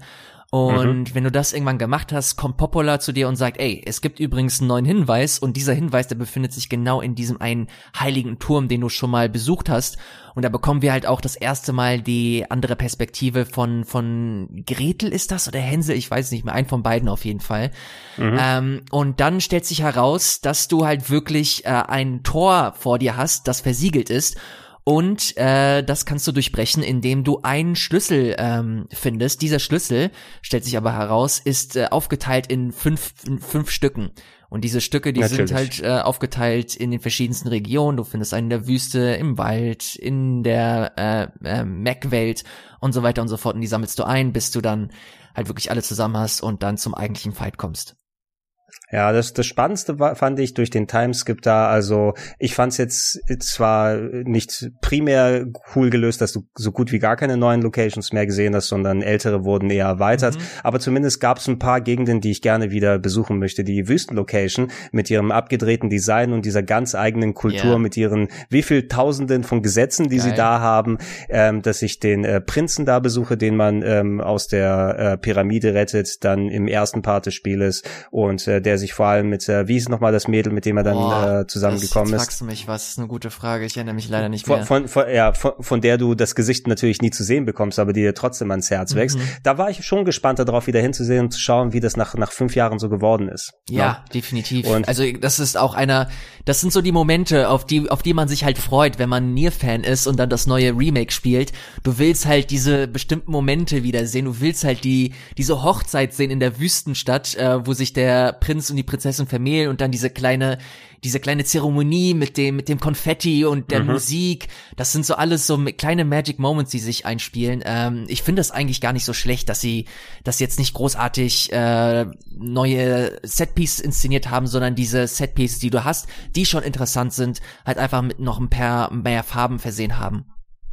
Genau, wenn ich diesen Part nur nicht hätte, dann ja. mal vier oder vier oder fünf Mal spielen müssen für die ganzen für die ganzen Enden. Ähm, wie gesagt, der allererste Dungeon, in dem man aufsteigt, das musst du ja bei einem Durchlauf schon mehrfach machen. Und ich bin bestimmt bei einem Dutzend gewesen, mindestens mit allen Durchläufen. Und das muss ich nicht unbedingt haben, da aber man macht es, weil das Spiel einen so sehr mitnimmt. Jedenfalls, wenn du dann nach und nach dann wieder die Locations abgrast, das Team kommt wieder zusammen. Also Grimoire Weiß, Keine und Emil sind wieder gemeinsam mit dir unterwegs. Du sammelst diese Schlüssel Schlüssel ein. Ähm, ich glaube, ich habe kurz vergessen zu sagen, natürlich auch einer der Faktoren ist es, dass äh, Jona, das Kind oder die Schwester hier ja. bei Replicant in dem Fall, die wurde ja auch jetzt richtig entführt ne, und ähm, verweilt dann in diesem Turm, also wartet nicht nur die Heilung auf einen dann, sondern auch äh, die Tochter oder die, die Schwester an sich. Hat man das erstmal dann ähm, quasi aufgelöst und hat den Zugang zu diesem Turm gefunden, der sich direkt an der Location befindet, wo du das erste Mal die, die ähm, Hänsel und Gretel da bekämpft hast. Fang dann so ein bisschen die, die Truth Revelations und die Drops dann anzufangen, weil dann kommen auf einmal Devola und Popola und greifen dich an. Sagst, was stimmt. ist denn hier passiert? Ja. Und das ist so der erste Moment, wo du dir denkst, okay, jetzt äh, jetzt wird's interessant, weil das Spiel halt jetzt so richtig anfängt mit den äh, mit deinen Erwartungen zu spielen, alles auf den Kopf zu stellen, weil wie wir es anfangs erwähnt haben, Devola und Popola sind eigentlich deine engsten Verbündeten in dem Spiel und jetzt äh, stellt sich heraus, ja, da gibt es noch eine, eine ganz andere Facette des Spiels, die wir noch gar nicht gesehen haben und jetzt langsam aber sicher anfangen kennenzulernen. Genau, also korrigier mich, wenn ich jetzt falsch liege. Also die Erkenntnisse, man hört es dann x-fach natürlich, aber ab dem zweiten Mal habe ich angefangen, die Cutscene zu überspringen. Also habe ich es nur, nur einmal dann nochmal gesehen und ich musste mich natürlich wieder nach zehn plus Jahren jetzt, äh, wo ich das, das Remaster gespielt habe, wieder dann eingewöhnen. Grundsätzlich ist ja so diese ganzen Schatten, die herumlaufen auf der Erde. Mhm. Ne? Das, was wir am Anfang des Spieles gesehen haben, diese Endzeitwelt, wo diese Schatten nochmal rumgelaufen sind, das ist quasi die, ja, soll quasi die Erde darstellen, so wie wir es kennen, ja. die nach einer Plage, die übrigens ausgelöst wurde in einem der alternativen Enden von Drakengard 2. Echt? äh, checkt da gerne die Cutscene, denn ja, das Spin-off basiert auf einem optionalen Ende, ich glaube Ende Nummer 5 oder so, Ending E von Drakengard 2 okay. ist dann ähm, der, die, der, die Voraussetzung davon, denn da äh, sieht man ähm, eine große gottartige Gestalt, ähm, reist durch ein Dimensionstor ähm, zur Erde. Ne? Das in Drakengard findet in einer anderen Fantasy-Welt statt und da sieht man, dass diese gottartige Kreatur auf die Erde kommt und die wird dann ähm, von Düsenjets abgeschossen, ne? weil, oh, hier, natürlich, die Amerikaner müssen mal wieder dann zeigen, wie es richtig funktioniert, aber dieses Abschießen der Kreatur bewirkt einen Ascheregen und äh, dieser Ascheregen löst die Plage aus, die ähm, fast die gesamte Menschheit auslöscht. Ne? Und das setzt die äh, Sachen in Gang, die dann in Nier passieren. Und das Ding ist, ist diese Schatten, die wir hier sehen. Die Schatten sind eigentlich nicht die Gegner, sondern die Schatten sind die Menschen die äh, quasi sich äh, über die ähm, ja über die ganzen Jahrtausende, die das äh, seit dem ähm, Manifestieren der Plage dann gedauert hat, quasi so evolviert sind in diese Form. Ja, eigentlich hat die Menschheit geplant, weil ihre Körper dann kaputt gegangen sind, alternative, alternative Körper für sich zu bauen, künstliche mhm. Körper, um dann ihre Essenz, ihre Seele sozusagen da einzupflanzen. Aber es gab wohl ein Problem, diese Körper, die gebaut wurden durch das, war es Projektgestalt? Ich glaube, so Projekt hieß es. Ja, das ja. sieht man ja. Ja, das sieht man ja in den ganzen Logs und den ganzen, ähm, gerade wenn du dann diese ganzen Wissenschaftsgeschichten rund um Emil die auch nochmal mhm. reinziehst, was du dann nachher erfahren kannst, da kriegst du immer mehr Details dann drumherum zu sehen. Dieses Projekt Gestalt sollte eben äh, neue Körper für die Menschen schaffen, die dann ihre Essenz dann reinpacken können, aber auf einmal haben diese Körper dann selbst quasi ein Bewusstsein bekommen und die ähm, Menschen hatten keinen Platz mehr und aus ihnen wurde im schlimmsten Fall der Schatten, der jetzt dann ruhelos, ohne Sinn und Verstand durch die Landen zieht und alles angreift und eigentlich sind die Charaktere, die wir spielen, ja, seelenlose Roboter klingt jetzt wahrscheinlich ein bisschen harsh, aber wir sind eigentlich leere Hüllen, die ähm, dazu gedacht waren, die Menschheit wieder aufleben zu lassen. Aber jetzt sind wir da und nehmen den Platz ein. We are the bad guys. Eigentlich, ne? Vor, ey, wie, wie hart war das, ne? Vor allem, weil du dann auch ähm, die andere Perspektive im zweiten Durchlauf ge gesehen hast, ne? Also solche yeah. Leute wie Hänsel und Gretel mit den Bossen, die haben dann auch schon gezeigt, hey, wir versuchen unseren Auftrag nur zu erreichen und oh Gott, hoffentlich überleben wir das. Diese, diese Geschichte mit dem kleinen Schattenjungen und dem riesigen oh Roboter. Oh mein Gott. Ja, die, die, die wie, wie hat ihn genannt? Beepy ja, oder so? so. Ne? Oh, ich zeige dir die Welt, wenn wir irgendwann mal da oh rauskommen. Nein, und dann, und dann, Ey, und dann kommt doch mal die Stelle, wo du den eben als zweiten Endboss irgendwie besiegen mhm. musst, ne? Und dann kommt auch noch der, der Bruder, der aus Versehen von dem ja. riesigen Roboter, also von der, der Bruder, der da wohnt, da waren zwei Gebrüder, die in dieser Fabrik da nahe gelebt haben und Waffen gebaut haben. Und ähm, der eine Bruder wurde aus Versehen von dem Roboter ist, umgebracht. Ist das so? Und, Weil ich habe das immer so interpretiert, dass halt, dass der Roboter halt einfach da war und äh, die halt unvorsichtig waren und halt das in der Ruine da zu so einem irgendwie so, so einem kleinen Rutsch kam. Ähm, ich habe ich hab das aber nie so gesehen, dass der Roboter halt wirklich dafür verantwortlich war. Ach so, das, das äh, natürlich. Ich müsste, ich glaube, ich habe das nicht diffizil genug formuliert. Du hast recht. Also es war in dem Sinne, dass ähm, der Roboter, der ähm, ja von der vergangenen Kultur ist, dieses Roboterwerk, ähm, wo diese Roboter herumlaufen, der äh, wurde da, glaube ich, irgendwie wieder reaktiviert. Mhm. Und hey, was ist mein Auftrag? Ich weiß nicht, was mein Auftrag ist. Ich versuche aber jetzt irgendwie so einen neuen Sinn und Zweck zu finden. Ähm, die beiden Gebrüder sind immer durch diese Fabrik dann durchgegangen, um Ressourcen zu sammeln und ihre Waffen zu machen. Und ich glaube, da gab es eben einen Zusammenbruch auch, ne, weil die beiden sich irgendwie erschreckt haben vom Roboter, irgendwie sowas war das. Eigentlich war der nicht schuld daran, dass der eine Bruder gestorben ist, aber natürlich der andere hat so einen Hass auf den Roboter bekommen, dass er nicht ja. mehr wirklich das hinterfragt hat. Ne, und die Konsequenz war es, weil der hat uns ja losgeschickt, hey, ich will nur, dass ihr diesen Roboter tötet, weil ich muss meinen Bruder rächen. Na, also das gehst du natürlich hin ja. und bringst den um, den Roboter, und ist ja nur eine Maschine. Und dann, und vor allem, du killst ja auch den kleinen äh, Kindschatten. Mhm. Dann, ne? Weil der, der, steht, der sitzt ja auf dem Roboter drauf und und, und weist ihn und so weiter an. Du merkst dann, ey, scheiße, das ist eigentlich, ich hätte das nicht machen wollen, aber du musst es tun. Und wie traurig fängt das eigentlich, erinnerst du dich, wie das überhaupt anfängt? Wir kommen das erste Mal dahin und haben noch die beiden Brüder und die fragen dich, ey, kannst du mal nach unserer Mutter schauen?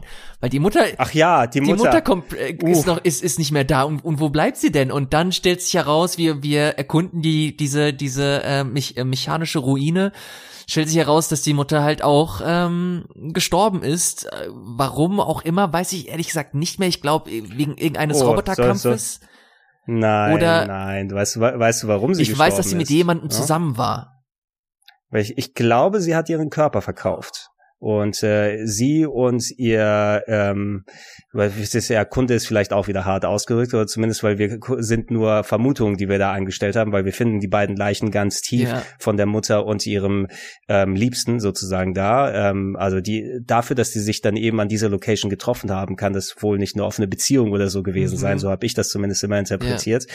Und ähm, ich habe zumindest den Jungs immer die Wahrheit gesagt, ich dass ich ihre tote Mutter Fall. gefunden habe. Ja. Na, die müssen mal Bescheid wissen und nicht irgendwie das hier diese diese, diese Hoffnungen da haben. Aber das zeigt dann auch wieder, Happy Ends für niemanden fast. Ja, aber das macht's, das macht's so interessant. Äh, dieses Spiel, es, es ist sich nicht zu schade dafür, auch einfach mal traurig zu sein und die dann einfach mal so die Härte der Realität zu zeigen.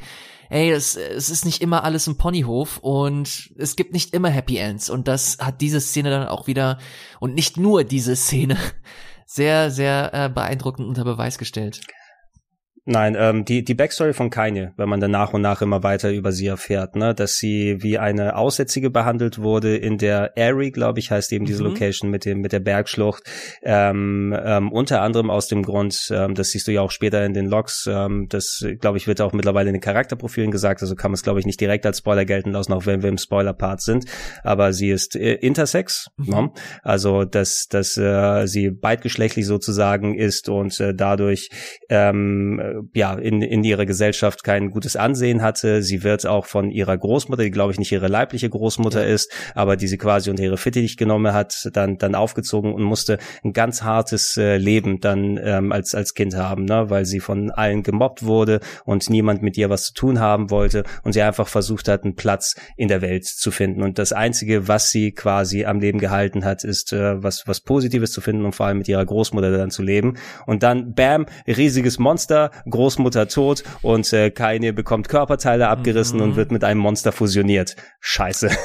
Scheiße indeed. Und das, äh, damit fängt's an, äh, dass du halt ein bisschen mehr über Keine kennenlernst. Diese ganzen, diese ganzen Story-Details, die du gerade genannt hast, die bekommst du, glaube ich, auch erst nach dem ersten richtigen Durchspielen richtig mit. Ja, genau. Da hast du diese Text-Adventure-Passage ja. direkt zum Anfang des zweiten Mals, glaube ich. Genau. Und da äh, fängt dann auch an, dass du kapierst, ey, was ist da eigentlich, was ist da eigentlich los? Und da siehst du dann auch, wie, wie interessant und wie tief dieser Charakter eigentlich geht, weil, wie gesagt, auf dem ersten Blick sieht man äh, diese, ähm, diese Figur und man sieht eine, eine schlüpfrige, eine schlüpfrige Frau und keine Ahnung, so typisch japanisch, sehr, sehr sexistisch eigentlich. Aber je länger das Spiel geht, desto mehr verstehst du und weißt du auch, dieses, äh, äh, diese Figur hat sich effektiv dafür entschieden, so auszusehen. Äh, sie hat quasi die Macht über sich selber und sie äh, demonstriert diese Macht auch immer wieder. Und das ist ein signifikanter Unterschied zwischen allen anderen schlüpfrigen japanischen äh, Figuren, die du da draußen siehst. Das fand ich so geil, weil ich das das erste Mal so wirklich erlebt habe, dass so eine Figur so sich selbst owned einfach und einfach ne, ein Statement äh, macht äh, Grimoire Weiß macht sie auch immer wieder darüber, macht sich immer wieder mhm. darüber lustig. Er, zieh dir mal was an. Also halt die Fresse, ich will so aussehen. Punkt. You hussy. Ja. Dann. Und das ist der Unterschied, finde ich, bei einem Charakter wie Kanye und einem Charakter wie Bayonetta. Ja. No? Weil Bayonetta, finde ich, ist immer so dieses Totschlagargument, ne? Sie spielt bewusst mit ihrer Sexualität, ne? Dann, äh, und wird immer in diese engen Outfits und dann die komischen Posen, wo die Kameras in Slow Motion direkt an äh, ihre besten Stücke sozusagen rangehen, weil sie so der Art, die Art von Charakter ist. Aber ich finde, gerade wenn du mal siehst, wie vernünftig eine Figur, die Sexualität nach außen ausstrahlt, aus vernünftiger Motivation dann umgesetzt werden kann in einem Spiel, wirkt sowas wie Bayonetta wie Kindergeburtstag auf mich. Definitiv ähm, das äh, attestiert auch Yokotaro so ein gewisses Fingerspitzengefühl, auch wenn er selber in, in Interviews sagt, ja, ich, ich meine, meine Hauptfiguren sehen halt so aus, weil ich ähm, schöne Frauen attraktiv finde. Ist halt gut. Zu, zu, ja, Zugeständnis, ich habe über Kojima gerantet, natürlich kann man über Yoko Taro ja. in gewissem Maße das auch sagen, weil ähm, diese ganz, also das Design von 2B und A2 und den ganzen äh, Robotern aus Nier Automata kommen nicht von ungefähr, dass die alle wie Sexbots aussehen. Ja, es ist halt, ist halt ein lames Statement, aber trotzdem finde ich es dann doch gut, dass zumindest ähm, in den Details und in der Ausarbeitung der Figuren halt trotzdem ein bisschen mehr steckt als einfach nur, ich finde, äh, ich finde die hot. Und das macht's für mich dann aus. Macht's nicht besser, aber ähm, ich find's gut, dass da zumindest die Extrameile gegangen wird, um das halt nicht oberflächlich wirken zu lassen, weil sonst wäre ein signifikanter Teil des Spiels für mich eigentlich mega lame gewesen. Sie, sie ist wesentlich besser charakterisiert als viele Main Character in anderen Games, muss ja, man einfach sagen. Ne? Und ähm, alleine dafür, dass es sie eben nicht der, der standardspielbare Charakter ist, dass da so viel an Investments reingeht und vor allem auch den Wandel, den sie nach und nach macht, weil ich meine, die eigentlich ist ihre Mission, den diesen äh, das riesige Schattenmonster zu besiegen, das ihre Großmutter auf dem Gewissen mhm. hat.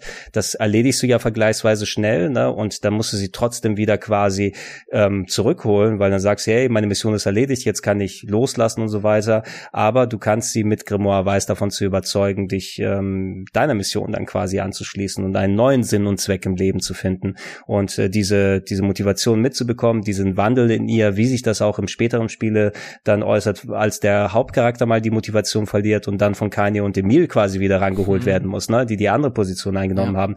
Da haben sie sehr schön, sehr schön mit der Gruppendynamik dargespielt. Ähm, in dem Zusammenhang Emil Oh Mann, ein, der tut mir immer so leid, der arme Junge. Ne? Nicht nur die Krankheit, im Grunde was wir herausgefunden ist es ja, dass er eigentlich eine Waffe mhm. ist, ne, die gebaut wurde, äh, ja, gebaut wurde in Anführungsstrichen oder zumindest äh, Genexperimente. Er ist, ähm, wir haben diese ganzen Sequenzen, die wir später aus dem Labor mitbekommen, auch in Text Adventure Art erzählt, ne, wie er und seine Schwester, wobei ich nicht glaube, dass es seine leibliche Schwester ist, sondern eines der Kinder, mit denen er da aufgezogen wurde in diesem Labor, an denen Experimente fortgeführt werden, aus denen dann lebende Waffen werden sollen. Und eine dieser Konsequenzen ist es eben, dass Emil diese Fähigkeit hat, mit dem versteinerten Blick. Und an irgendeiner Stelle musstest du ja auch, wenn du tiefer ins Labor eingedrungen bist, ähm, gegen die ähm, ja mutierten Reste seiner Schwester sozusagen kämpfen, die dich als Boss angreifen. Yes, das ist auch ein geiler Kampf, fand ich.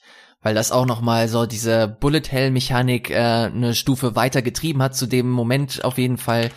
Ähm, mochte ich sehr gerne, habe ich sehr, sehr positiv in Erinnerung. Auch die, die Szene danach, äh, die dann halt eigentlich kommt, weil das ist dann einer der, der Schlüsselmomente des Spiels eigentlich, die Transformation von, von Emil.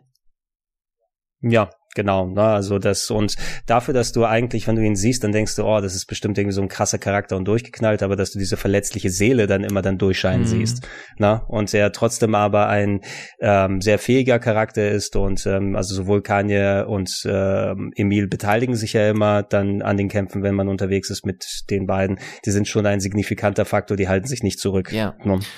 Du hast es, ich wollte nur mal ganz kurz diese Dynamik zwischen Emil und, und Keine noch mal kurz erwähnen, weil äh, es ja irgendwann auch so diesen, diesen Konflikt gibt, dass äh, in der Heimat, äh, in dem Heimatdorf von Nier, äh, dass sie nicht rein dürfen, dass die, äh, dass mhm. das Volk sagt, ey, das sind, das sind Freaks, wir wollen nicht, dass sie, die machen uns Angst und ich, wir wollen nicht, dass sie unter uns weilen und dass Nier dann halt auch äh, versucht einzustehen und zu sagen, ey, was geht eigentlich mit euch ab? Äh, das sind Leute, die haben euer Leben gerettet.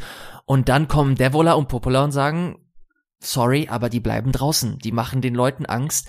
Und was dann passiert, das fand ich halt auch so geil, dass zum Beispiel jetzt so ein, so ein äh, Nier dann auch meint, ey, scheiß drauf, ich komme jetzt mit euch raus und ich bleib mit euch draußen. Und dann kommt so ein Emil und meint, ey, das kannst du nicht riskieren. Was, stell dir vor, du wirst krank oder du, du bekommst eine Erkältung.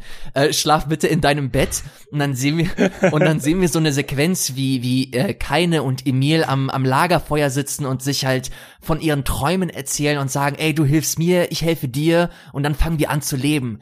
Und das sind so, so herzerwärmende Momente, die halt so, so einen wichtigen Part des Spiels für mich ausmachen und die diese Charaktere, wir haben es oft genug, wir müssen es immer wieder sagen, die, die bekommen so viele Nuancen ähm, und bleiben dir so stark im Gedächtnis, dass das Spiel, die alleine heben das Spiel auf ein ganz anderes Level, finde ich. Mhm. Ja, genau. Das sind die Sachen, die dich da noch immer wieder, also immer wieder vom Neuen, das ist das, was mich ans Spiel dann nochmal weiter rangezogen hat. Und ich konnte es einfach nicht aus der Hand legen, eben bis ich dann erfahren habe, wie es weitergeht. Letzten Endes, du gehst dann los und tötest alles. Ja. Weil grundsätzlich, ich meine, wir haben über die Sache gesprochen mit den, ey, eigentlich we are the bad guys im übertragenen Sinne natürlich, aber es ist ja eine ganz andere Dynamik entstanden mit, ähm, ich meine, sind wir jetzt als Spieler loyal der Menschheit an sich gegenüber oder diesen Charakteren, die einfach jetzt Charaktere sind und nicht mehr leere Hüllen, wie sie es einmal angedacht waren. Und ähm, was der Shadow Lord machen will, weil das stellt sich ja auch dann später raus, diese Sequenz, die man am Anfang spielt, ähm, das ist ja eigentlich das, was man sieht, dann später der große Bösewicht, der Shadow mhm. Lord. Eigentlich ist der Körper von Nier gedacht gewesen als Gefäß für den Shadow Lord. Ne? Und das äh, seiner Tochter oder seiner Schwester hier in der neuen Variante war eigentlich das Gefäß für die Schwester eben, die man auch mhm. dann im Intro dann sieht und in dieser Anfangs Welt. Ne? Und ähm, dieser Konflikt am Ende, wenn man sich dann bis zu denen durchgearbeitet hat, hat quasi so viele Leute in Schach gehalten. Die ganzen äh, Alliierten, die man äh, geholt hat, opfern sich dann teilweise auf dem Weg. Der Prinz, der dann nochmal ankommt und gegen diesen großen, riesigen Bullen kämpft, damit du möglichst weiter den Turm aufsteigen kannst. Ähm, es hat so, so, so ein bittersüßes Gefühl, wenn du dich dann dem entgegenstellst, ne? Ja. Weil eigentlich merkst du, bin ich auf der richtigen Seite, bin ich nicht auf der richtigen Seite, egal, ich ziehe das jetzt durch und gucke, was dann passiert. Ne? Und du hast natürlich nebenbei noch deine anderen beiden Charaktere, die ähm, mit ihren Motivationen dabei sind und müssen natürlich auch für die nicht irgendwie ein Ende haben, das denen dann irgendwas aufzwingt. Ähm, es war ja auch so, wenn du dann das, das finale Duell hast. Ne? Und ähm, der äh, Körper von Jona, deiner Schwester, wurde ja quasi schon benutzt, um ihre äh, menschliche Seele dann in sich aufzunehmen. Ne? Mhm. Und das, äh, die hat dann gesagt, nee, das will ich nicht. Ne? Da steckt eine andere Person bereits drin, auch wenn dieser Körper oh, für mich gedacht ist, das können wir nicht machen. So, so ein schöner das ist Moment. so, so diese, so ein krasser Moment der Erkenntnis so eben, ne? Das ist auch nicht irgendwie dann einfach nur ähm, Wut und Verlangen oder was auch immer dann nach dieser ganzen Zeit übrig geblieben ist. Ne? Und der Shadow Lord muss ja quasi schon auf einer anderen Stufe gewesen sein, weil er hat sich auf ein großes Extrem getrieben, nur um seine Schwester dann zu retten. Und die sagt dann nein. Das ist so nicht, ne? Das machen wir so nicht. Und ähm, alleine dieser dieser Konflikt, um das da mitzunehmen, sind richtig coole Sachen bei gewesen und ich habe mich echt richtig, also ich war emotional sehr, sehr berührt, als ich das erste Mal durchgespielt habe. Dito, ey, bitte spielt dieses Spiel. Bitte spielt es. Es ist ähm, einfach ein anderes, anderes Kaliber. Äh, man wird hier und da vielleicht enttäuscht, wenn man mit dem mit dem Mindset rangeht, ey, ich will jetzt ein high polished Spiel haben. Es ist man spielt hauptsächlich etwas mit mit Herz hier und da muss man vielleicht ein bisschen äh, drüber hinwegsehen, wenn nicht äh, alles so mega geil aussieht, wenn die Animationen ein bisschen steifer sind als als man es sonst kennt. Es ist ein besonderes Spiel und äh, diese Figuren, die wir hier gerade nochmal erwähnt haben, die machen das äh, zu einem zu einem einzigartigen Erlebnis. Vielleicht wird das äh, für den einen oder anderen nicht so sein, aber äh, ich kann auf jeden Fall für mich sprechen und sagen, dass ich eine richtig, richtig gute Zeit habe und ich einfach neue Erkenntnisse durch diese Charaktere bekommen habe und dafür, auch wenn es sich ein bisschen cheesy anhört, bin ich echt dankbar. Ich fand das wirklich sehr beeindruckend. Ja, und da sieht man jetzt im Remaster zumindest mit verbesserter Grafik und besserem Gameplay. Grundsätzlich bleibt vieles natürlich gleich, was die gleichen Mankos mit kleiner Spielewelt und wieder Wiederholungen angeht. Aber ähm, ich denke, dass sehr viele Leute da draußen, die nicht von Anfang an das Spiel erlebt haben, sondern durch Nier Automata dann eingestiegen sind, was ja exponentiell besser gewesen ist, da können wir darauf mal übergehen und ein bisschen darüber mhm. sprechen. Ähm, man sieht so ein bisschen, weil da waren ja viele Referenzen, Zitate und Charaktere dann gerade im späteren Parts drin, die dann sich direkt auf das erste Nier bezogen haben. Da dachte ich auch beim ersten Zocken, ja, immerhin, es ist ja so eine, so eine leichte Verbindung und dann droppen auf einmal ganze, ganze Charaktere, die dann vorher ähm, im anderen Spiel gewesen sind und ähm, die, die Sache mit der Bibliothek beispielsweise, dass ich da nochmal drin gestanden bin in Nier mhm. Automata, mhm. habe ich auch Gänsehaut ja. bekommen. da lebt man zumindest mal dem Part hier wieder. Ähm, Nier Automata ist insgesamt das bessere Spiel in allem. Also wenn du das, wenn du das sagen. auf die technischen und optischen Aspekte äh, reduzierst, dann definitiv. Aber auch inhaltlich muss sich das Spiel echt nicht verstecken. Ja, ja, beides. Also ähm, was das Storytelling angeht, spielerisch, ähm, Nier Automata ist viele Jahre später rausgekommen und war so ein Herzensprojekt, was nochmal umgesetzt wurde, weil eben äh, das erste Nier diesen Kultstatus bekommen hat. Es war kein Verkaufserfolg, es nee. gilt als so ein ziemlich großer Flop damals selbst, obwohl es kein High-Budget-Game gewesen ist, aber eben der, der, der, dass es ein Kritikerliebling war, ne? dass es immer ganz oben in den Listen aufgetaucht ist mit, ey, das sind Must-Plays oder sowas, das ist Storytelling par excellence, das ist das mal, was ein JRPG sozusagen sein kann und das war der Grund, warum dieses Projekt gestartet ist. Wo wir das Glück hatten, ist A, dass Yokotaro wohl eine Storyline gefunden hat, die daran anknüpfen kann und ich finde auf andere Art, dass noch nochmal mhm. umgesetzt hat mit mindestens ebenso interessanten Charakteren, die dann so kryptische Namen wie ähm, 2B mhm. und äh, S9 und A2 und so weiter haben. Oder ähm, an Pascal kannst du dich doch noch erinnern, ne? Äh, natürlich, ja, der der große der große Philosoph der Philosoph Pascal, ja, von den Roboterrebellen. Ach, den Oh habe ich auch Mann, so ins ey, Herz das geschlossen. Ist ey. aber auch so tragisch, wenn man sich das nochmal vor Augen führt, was da so alles passiert. Also, aber äh, ich finde dadurch, dass du äh, Platinum Games als Gameplay-Umsetzer sozusagen mit dabei hattest, ne, die dann einfach ein richtig schönes Action-RPG-Gameplay dann draufgepackt haben. Und ich fand übrigens auch ganz clever für die Leute, die sich dann nicht ins Gameplay dann fallen lassen wollen, sondern nur das Storytelling erleben wollen, dieses Auto-Battle. Hast du es mal probiert? Das Spiel von alleine Nee, kennst? tatsächlich nicht. Aber ich habe äh, nicht nur du hast davon äh, geschwärmt, auch ein paar andere englische Seiten habe ich auch äh, mitbekommen, dass die da echt drauf abfahren, dass das halt halbwegs gut funktioniert. Ja, ich habe das bei Automata bei den äh, zweiten, dritten, vierten Durchgängen oder sowas gemacht ähm, und ähm, also sporadisch eingeschaltet, weil ich jetzt keinen Bock hatte, noch diesen Hardcore-Kampf oder sowas zu machen. Du hast im Easy-Modus die Option, einen Knopf zu drücken und dann kämpft der Charakter für dich. Mhm. Ne? Würde ich nicht empfehlen beim ersten Durchlauf, weil dann ähm, bekommt ihr die richtige Gameplay-Loop nicht mit, vor allem was das Kampfsystem dann richtig zu leisten imstande ist sowohl im Nier Automata als auch jetzt in Nier Replicant mit den ganzen Verbesserungen, die dazugekommen sind. Ähm, und man beraubt sich viel schönen äh, Erfolgserlebnissen, wenn man einmal ein paar richtig harte Gegner dann schafft. Aber ab den zweiten Durchgängen, das spart so enorm viel an Zeit und vor allem an Aufwand, sodass du dich wirklich auf das Storytelling konzentrieren kannst. Und wenn du dann nicht nochmal Bock hast, alle Endgegner-Bosskämpfe x-fach zu machen, beispielsweise ist das äh, eine wirklich schöne Hilfe, dass das optional verbaut Definitiv, wurde Ja. in beide Sachen. Ähm, wie hast du Nier Automata dann, ähm, also dass du überhaupt jetzt mal kommt, wie hast du diese Nachricht aufgenommen und ähm, hast du dich mindestens genauso da reinfallen lassen wie ins erste Ich erinnere Nier? mich noch richtig, richtig gut daran, als das angekündigt wurde auf der E3-Pressekonferenz von äh, Square Enix im Jahr, wann war das, ey, 2015 oder so oder oder 14? 14, 15, ja 14, 15 Ich irgendwas. um bin, ich habe. Freudensprünge gemacht, weil ich nicht damit gerechnet habe. Ich erinnere mich auch, dass das nur so ein Schriftzug war, so The Next Near Project oder so. Aber das hat für mich schon gereicht. Und ich erinnere mich, als wir, dass wir das auch das allererste Mal in der Sendung hatten. Das war bei New Game Plus, wenn ich mich nicht irre. Oh ja. Äh, Ich habe die Special Edition unboxed, Genau, ich und Gregor, Wirt und ich, ja, wir, wir haben dann die Demo angespielt. Und die Demo ist quasi so der Anfang des Spiels. Und ich weiß nicht, ob du dich daran erinnerst, aber der Anfang ist halt der absolute Burner. Das ist halt so direkt Ey, diese, alle- diese, diese äh, Flugmission, wo du halt so ein richtig fettes Monster, also wirklich riesengroßes Mhm. Vieh bekämpfst. Und dazu gibt es noch diverse Bullet Hell Einlagen, dann fliegst du in einem anderen Setpiece und boom, boom, boom, bam, bam, bam und dann fliegt alles in die Luft, alles, alles ist, alles ist tot, alle sind traurig, aber dann doch irgendwie nicht.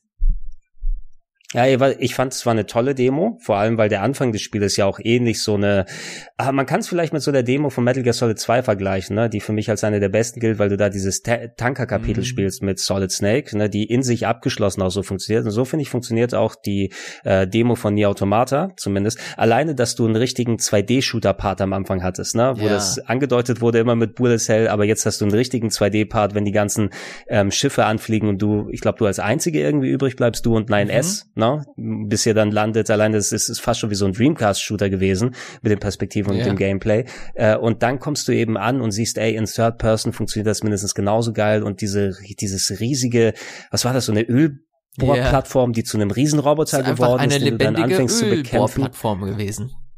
Es, es hat, auch wenn du vielleicht sagen kannst, okay, an Farben ist es jetzt nicht besonders äh, überbordend, es hat ja schon seinen gewissen äh, dezenten Stil, viel in so schwarz-weiß und beige-Tönen oder so gehalten, aber das ist auch der Spiel, äh, der, der Stil des Mhm. Spieles. Und ich finde, das sah so geil aus, es hat sich top gespielt, das Storytelling war innerhalb dieser kleinen Sequenz on point. Und ich war mehr als genug gehypt zu sehen, wo das hingeht auf einmal. Und wenn du dann das richtige Spiel gespielt hast und siehst, wie es weitergeht, auf einmal ist man in einer Station auf dem Mond und dann musst du erstmal dein Betriebssystem Mhm. richtig einstellen, respektive dein Menü, wo du auch mit deinem echten Menü Punkte einstellen kannst und da auch einen Punkt zur Selbstzerstörung findest, den du einfach aktivierst und das Spiel Hast ist du das vorbei. einmal gemacht?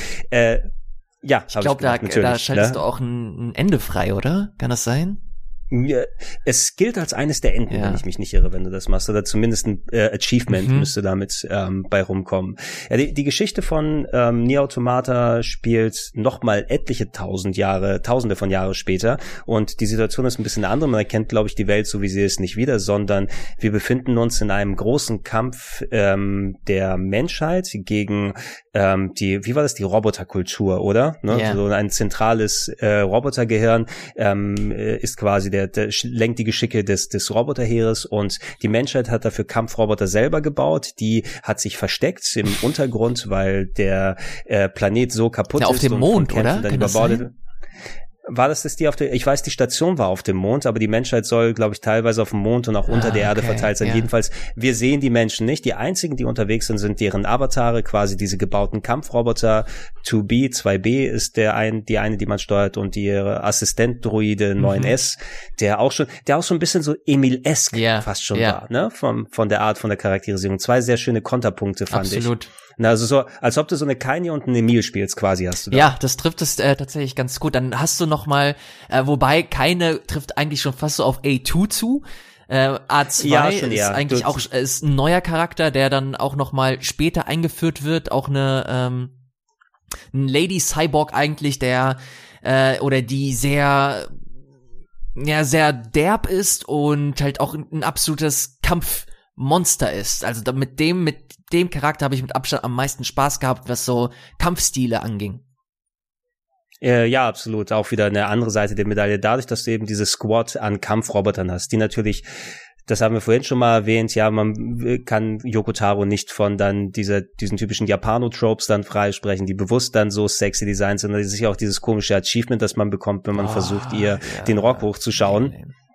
Das hätte, das hätte man sich wirklich sparen können, da, mein lieber Kollege. Äh, aber grundsätzlich äh, an sich eben, ähm, also dadurch, dass man jetzt hier ähm, auch eigentlich keine Menschen hat, die man spielt, ne, sondern eben Maschinen, die gegen andere Maschinen antreten, ne, und wo du auch merkst auf einmal innerhalb der Welt, okay, du wirst von einer Kampfmission in die nächste geschickt, du erk- erkundest diese Welt, du hast so kleine Camps, wo du dich so ein bisschen aufleveln kannst. Es hatte so einen gewissen Sandbox-Charakter, der finde ich viel besser rüberkam als beim Mhm. ersten Nier. Das war ja eher so segmentiert, aber hier hattest du ja deine Location und diese verschiedenen Abzweigungen, die du nehmen kannst und nach und nach diese Welt zu erkunden, zu erfahren, was eigentlich hinter dieser Story ist und vor allem, dass du auch mal die andere Perspektive bekommst mit den Roboterrebellen, deren Anführer Pascal Ja. ist, der Roboter, der sich losgesagt hat vom Krieg und versucht einfach nur in Frieden zu leben mit seiner kleinen Kommune ne, und für die man auch dann Aufträge annimmt. Also ähm, das war so eine schöne, so eine greifbare Welt mit dem guten Storytelling, mit der guten Charakterisierung, wie sie ähm, Yoko Taro schon an den Tag gelegt hatte beim ersten Nier und auch mit mit vielen schönen Revelations, die da wieder Ja. gewesen sind. Erinnerst, ey, erinnerst du dich an den Freizeitpark, wenn du das erste Mal da reinkommst? Ja, Boah, alter Mann, und wenn die Musik da ein, einspielt, meine Güte, meine Herren, war das, war das besonders. Das ist wirklich, das Spiel zeichnet sich dafür, äh, dafür aus, dass das halt echt ein Magic Moment nach den anderen hat. Ähm, also ich, ich hab, ich hab ehrlich gesagt sofort wieder Bock, Nie Automata zu spielen. Das ist viel zu lange her. 2017 das letzte Mal gespielt. Ey, ganz ehrlich, wenn er jetzt nicht nochmal geplant ist, dass sie nochmal extra was machen für einen PS5 Remaster, aber ich hab's ja mittlerweile auf der PS5 hier Mhm. drauf, ähm, dadurch, das müsste doch richtig geil aussehen da, Ey, ich oder? hoffe es. Ich weiß nur, dass es In 4K und allem drum und dran. große Probleme mit dem Steam-Port gab, dass das halt stellenweise grauenhaft äh, lief auf dem PC. Auf den Konsolen hast du ja nie äh, großartige, also ich hatte zumindest keine großartigen Probleme. Ähm, ich kann mir das Mhm. ziemlich gut vorstellen. Frage ist natürlich, hast du noch deinen Spielstand bei Nier Automata? Boah, ich hoffe, ich habe es. Es ist auch eins der wenigen, also na, relativ wenigen Spiele. Ich hatte ja die Special Edition dafür, das heißt, ich habe es als Retail Disc. Ich habe es also nicht nur digital irgendwo rumliegen. Aber ich hatte, glaube ich, alles migriert hoffentlich. Ich, Ich, check ich das frage mal. nämlich auch, weil der Spielstand auch ein Teil des Spiels eigentlich ist. Ach so, ah, entschuldige, natürlich, ja, ich hätte absehen müssen, worauf du dann hier ist. Und wir gehen auch mal kurz jetzt hier in den Spoiler-Part für Nier Automata, auch wenn das jetzt nicht so ausführlich sein wird wie bei ähm, Nier Replicant, das haben wir einfach nochmal ein bisschen präsenter gerade im Moment. Ähm, das war übrigens ja auch ein Gimmick, was du auch bei Nier Replicant machen kannst. Ne? Bei einem der Mhm. Enden wirst du ja auch gezwungen, sozusagen deinen Spielstand zu löschen. Nur wenn du deinen richtigen Spielstand löscht, also alles, was du bis dahin erreicht hast, kannst du kein, keine in der Storyline Mhm. retten. So ist das nämlich aufgebaut, dein Ending. Die hat man ja auch hier die Möglichkeit, dann quasi seinen Spielstand aufs Opfer zu setzen, um anderen Leuten bei ihrem Spiel Yeah. zu helfen als Support-Charaktere. Was Was auch ein super genialer Kniff Ja. ist. Und dann fängst du halt wirklich an, also der, äh, du hast da eine Shoot'em-up-Passage, wo du halt auch die Credits dann irgendwie bekämpfst, wo du den, Ja, genau. Du wirst ja irgendwie hier, ich stemme mich gegen das Ja. Schicksal und ich balle mich durch die Ja. Credits durch. Ne, die Credits wollen mir das Ende des Spiels aufzwingen. Nein, das und ist es dann, doch dann nicht. schießt du den Namen von Yoko Taro ab, dann gibt es nochmal so ein Konfetti oder so, erinnere ich mich, glaube ich. äh, irgendwie so und äh, diese, diese Credit-Szene oder diese Bullet-Hell-Passage, die wird halt irgendwann unschaffbar eigentlich. Aber du kannst halt äh, andere äh, Spieler zu, äh, zu Hilfe ziehen und wenn die dabei draufgehen, geht dann gleichzeitig auch der Spielstand verloren.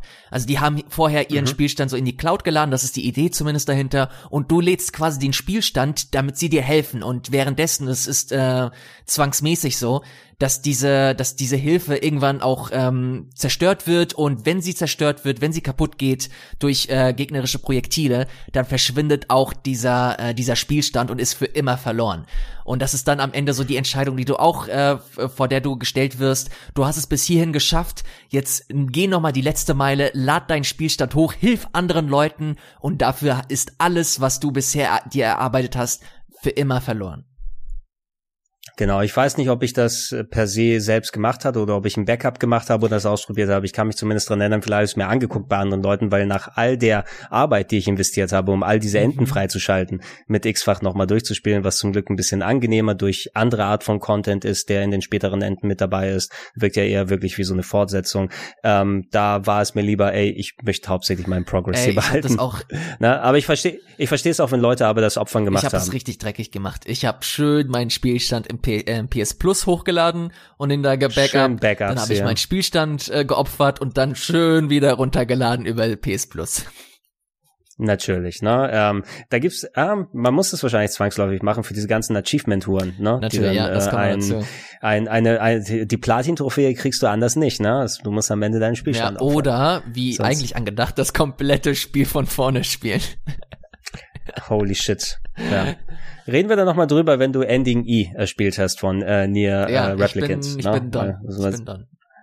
Ähm, kurz, um auf die Story dann nochmal einzugehen. Also der Twist, den man sozusagen hier herausfindet, ist, aber das wusste man eigentlich ja schon, wenn man das erste Jahr gespielt hat. Das kommt also ein bisschen anders dann rüber für Leute, die das kannten.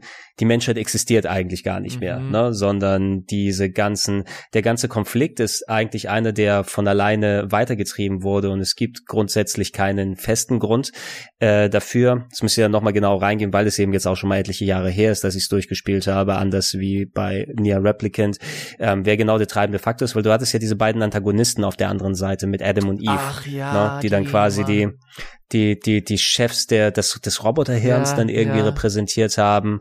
Und äh, dann hast du dich denen entgegengestellt und hast dann eben gesehen, dass auch alles in irgendwie in diese komische Schleife dann mhm. reingepackt wurde, wo immer dieser Konflikt zwischen den Avataren der Menschheit und den Robotern weitergetrieben wurde und ähm, äh, es immer wieder dann so weit war, dass dieses ganze Leid, was wir mitbekommen haben, auch das 9S irgendwie infiziert wird und du den äh, dann, ja. ähm, glaube ich, zerstören musst, bevor er wieder auftaucht. Und dann äh, kriegt es 2B und du musst als A2 dann die fehlerhafte, eigentlich fehlerhafte Variante von hier umhergehen, die ein bisschen cooler dann agiert und dann ähm, den Mantel des Hauptcharakters übernimmt. Aber das geht auch alles in schön abgedrehte Richtungen und ähm, inklusive eben der ganzen Zitate und Referenzen und Cameos mit Emil und Devola und Popola, die wieder auftauchen und alles.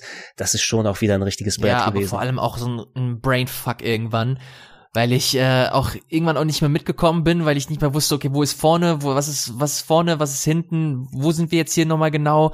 Äh, da wird mir, da wird dir echt viel an den Kopf geworfen, aber äh, inszenatorisch ist das halt nice und äh, wenn du es dir halt nochmal durchliest, dann merkst du halt auch, okay, es hat dann doch alles Hand und Fuß und man muss da einfach äh, nur aufmerksam sein. Ich äh, muss auf jeden Fall sagen, dass ich mit Nier Automata äh, nur gute Zeit hatte, hatte aber in der Mitte einen guten Knick, was die Motivation angeht. Weil natürlich mhm. äh, hast du halt wieder dieses selbe Konzept, das haben wir ja schon mehrmals erwähnt, dass du immer wieder neue Passagen spielen musst oder die alten Passagen nochmal neu spielen musst. Aber dann kommst du halt zu einem Punkt, wo es halt wirklich weitergeht. Und dann, dann fängst du plötzlich ja. als Roboter an und, und, spielst einen kleinen Roboter und siehst halt die andere mhm. Perspektive. Und das finde ich halt so geil, dass die halt immer so diese Sensibilität haben, dir neue Perspektiven zu geben, zu sagen, okay, das ist jetzt die andere Geschichte, das ist die andere Seite, das ist die andere Story. Und du dann halt immer mehr Versatzstücke hast, immer mehr Puzzleteile, die sich am Ende halt zu einem großen Bild zusammensetzen. Und das ist dann mega befriedigend, wenn du halt zu dem Punkt kommst und halt wirklich checkst, was da eigentlich genau abgeht. Mhm. Ja, äh, äh, Nier Automata schafft es besser, einfach Kontext für viele Sachen zu bieten. Ich glaube, selbst der zweite Durchgang ja schon, du wirst ja wieder gezwungen, nach dem ersten Mal von vorne anzufangen, wo es quasi erstmal, oh, wir haben die Mission der Roboter erfüllt und äh, Ende Gelände und so weiter, auch coole Revelations, aber die coolen kommen natürlich erst später. Du spielst dann ja aber aus der Perspektive von 9S hauptsächlich stimmt. den zweiten, ja, oder? Irre stimmt, ich mich? du hast recht. Na?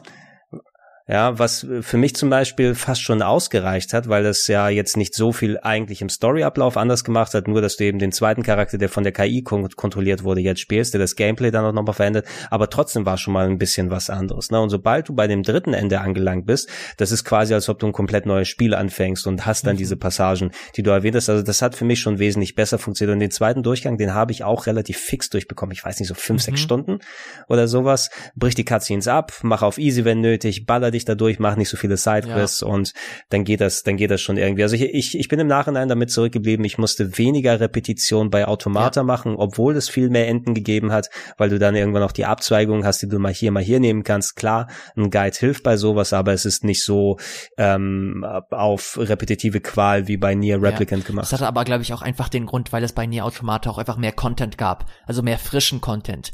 Bei Replicant war das halt so, dass du die ganzen Sachen einfach neu spielen musst und hier und da gab es dann wieder so ein paar kleine äh, Drops, die dir gegeben wurden und bei Nier Automata waren das halt wirklich so Chunks, so die komplett neu waren, sei es äh, neuer spielbarer Charakter oder dann wirklich dann eine neue Perspektive oder wirklich dann auch die Fortsetzung von dem, was du gespielt hast. Da hast du einfach viel mehr frische Elemente drin gehabt und deswegen hat sich das für mich persönlich weniger nach nach Arbeit angefühlt, sondern wirklich, okay, ich ich erlebe hier gerade eine Geschichte, ohne dass ich zu sehr aufgehalten werde, weil das habe ich leider immer mal wieder bei bei dem Hauptnier gehabt. Ja, was ich als Fan des ersten Teils zu schätzen wusste, war eben diese, dieses, dieser einfach der Hype, der sich dann um, um Nier Automata drumherum gebildet hat, ne? Weil es einerseits die guten Teile des ersten Nier schon wieder mitgenommen hat, aber Präsentation und Gameplay auch drin gewesen sind, dafür aber wirklich, also ich meine, es hat sich alleine wie viel, fünf, sechs Millionen Mal verkauft, ist Game of the Year bei einigen geworden und das hat mich schon sehr, sehr gefreut, dass ausgerechnet so ein Spiel dann ähm, ganz andere Games von Square Enix überholt hat. Ich glaube, in dem Zeitraum hatten sie auch sowas wie, oh, wir haben nochmal neue Star Ocean und solche Geschichten, die rumkommen. Die sind komplett davon überschattet worden. Ja, definitiv. Ähm, ich gucke hier gerade, was die Verkaufszahlen waren. Ich bin hier gerade auf der Seite. Weltweit hat sich nie Automata 5,5, äh, Februar 2021 5,5 Millionen Mal verkauft. Und wer hätte gedacht, mhm. dass sich ein, dass ein Nier-Spiel, so ein, ein Entwickler wie Platinum Games, äh, halt wirklich aus dem Ruin rettet, weil ich weiß nicht, ob du dich daran erinnerst, dass Idiki Kamiya damals ja, stimmt, auch meinte, stimmt. ey, wenn Nier Automata nicht gewesen wäre, ich bin mir nicht sicher, ob es Platinum Games überhaupt noch geben würde. Und diese Aussage von vor, keine Ahnung, 2013, als das Spiel rausgekommen ist, das erste Mal, ähm, verrückt, einfach nur verrückt. Ja, das, das Scalebound Disaster, ich glaube, mhm. das ist ja im Nachhinein noch viel äh, da drin gesessen. War, das Spiel kam raus 2017 jetzt, also haben sie es ja schon ein bisschen länger in Entwicklung gehabt und ich glaube, das müsste ja ungefähr in die Scalebound-Phase gegangen sein, dass äh, ja in anderen Fällen die T Firma dann versenkt hat und ich bin sehr froh darüber, weil Platinum Games zwar jetzt mh, hm, für mich mittlerweile so ein bisschen den Status von alles, was sie anfassen, ist Gold verloren mhm. haben. Na, also nicht, nicht jedes Spiel, selbst sowas, das dann auf eine gewisse Nische oder äh, dann ähm, Fangemeinde gibt. Astral Chain war zum Beispiel überhaupt nicht meins, ne? wo ich verstehen kann, aber dass es dann entsprechend seine Fans hat. Ähm, aber ich finde neben neben Metal Gear Rising Revengeance ist es äh, das äh, eines am besten spielbarste Game, was Platinum in dem letzten Jahrzehnt rausgebracht haben. Und schön, dass gerade diese Firmen und diese Entwickler dabei gewesen sind. Und ähm, Okabe mit dem Soundtrack, den hatten wir ja auch wieder schon erwähnt, der Character Artist, der ähm, Akihiko Yoshida müsste das gewesen sein. Das ist doch der Final Fantasy 14 Typ, Ach, wenn ich mich nicht okay. irre der das, der das äh, auch äh, mitgemacht hat. Ich check mal kurz. Ja, genau. Final Fantasy 14, Final Fantasy Tactics, Final Fantasy 12 und sowas. Da ist er der Charakterdesigner gewesen und auch das Styling von den Figuren, wie die Charaktere umgesetzt werden. Ey, weißt du was? Ich glaube, ich spiele gleich nochmal den Anfang von Automata, wenn wir jetzt aufgenommen yeah. haben, weil ich einfach nochmal Bock drauf habe nach der ganzen Zeit. Und ich äh, bin mir sehr sicher, dass Square Enix sich bewusst sind, was sie jetzt mit dem Nier-Franchise haben. Jetzt, wo erstmal der Replicant draußen ist, ist, glaube ich, jetzt nochmal eine Phase natürlich, wo wo äh, Luft ist für ein paar Jährchen.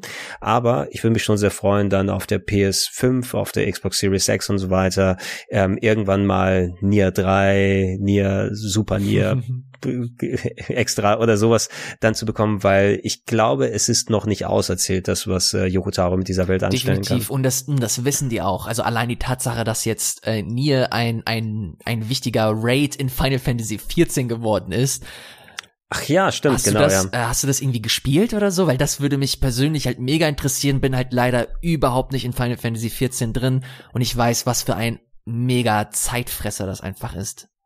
Ja, so so weit bin ich leider noch nicht im Final Fantasy 14. Ich bin erst, ich habe es ja im letzten Jahr noch mal sehr ausführlich gespielt und da äh, zumindest es bis zum Ende der des Heavensward Add-ons gebracht und ich habe noch eigentlich zwei weitere Add-ons vor mir. Ich glaube, das kommt ein kleines bisschen später. Dafür habe ich aber ein paar andere Raids gemacht, die von anderen Sachen inspiriert gewesen sind. Ich meine, du hast ja auch ein Final Fantasy 12 Raid mhm. und sowas da drin. Das habe ich mir auch schon mal aufgespart und äh, ich habe viel Gutes aber über die die Nier Storylines gehört, ja. die da mit drin verbaut wurden. Final Fantasy äh, 14, echt, wenn du dir es mal äh, genehmigen kannst, ist jetzt die PlayStation 5 Version davon ich rausgekommen? Irgendwas, ich habe irgendwas gelesen, dass das jetzt entweder ist das schon draußen oder es wird sehr bald soweit sein.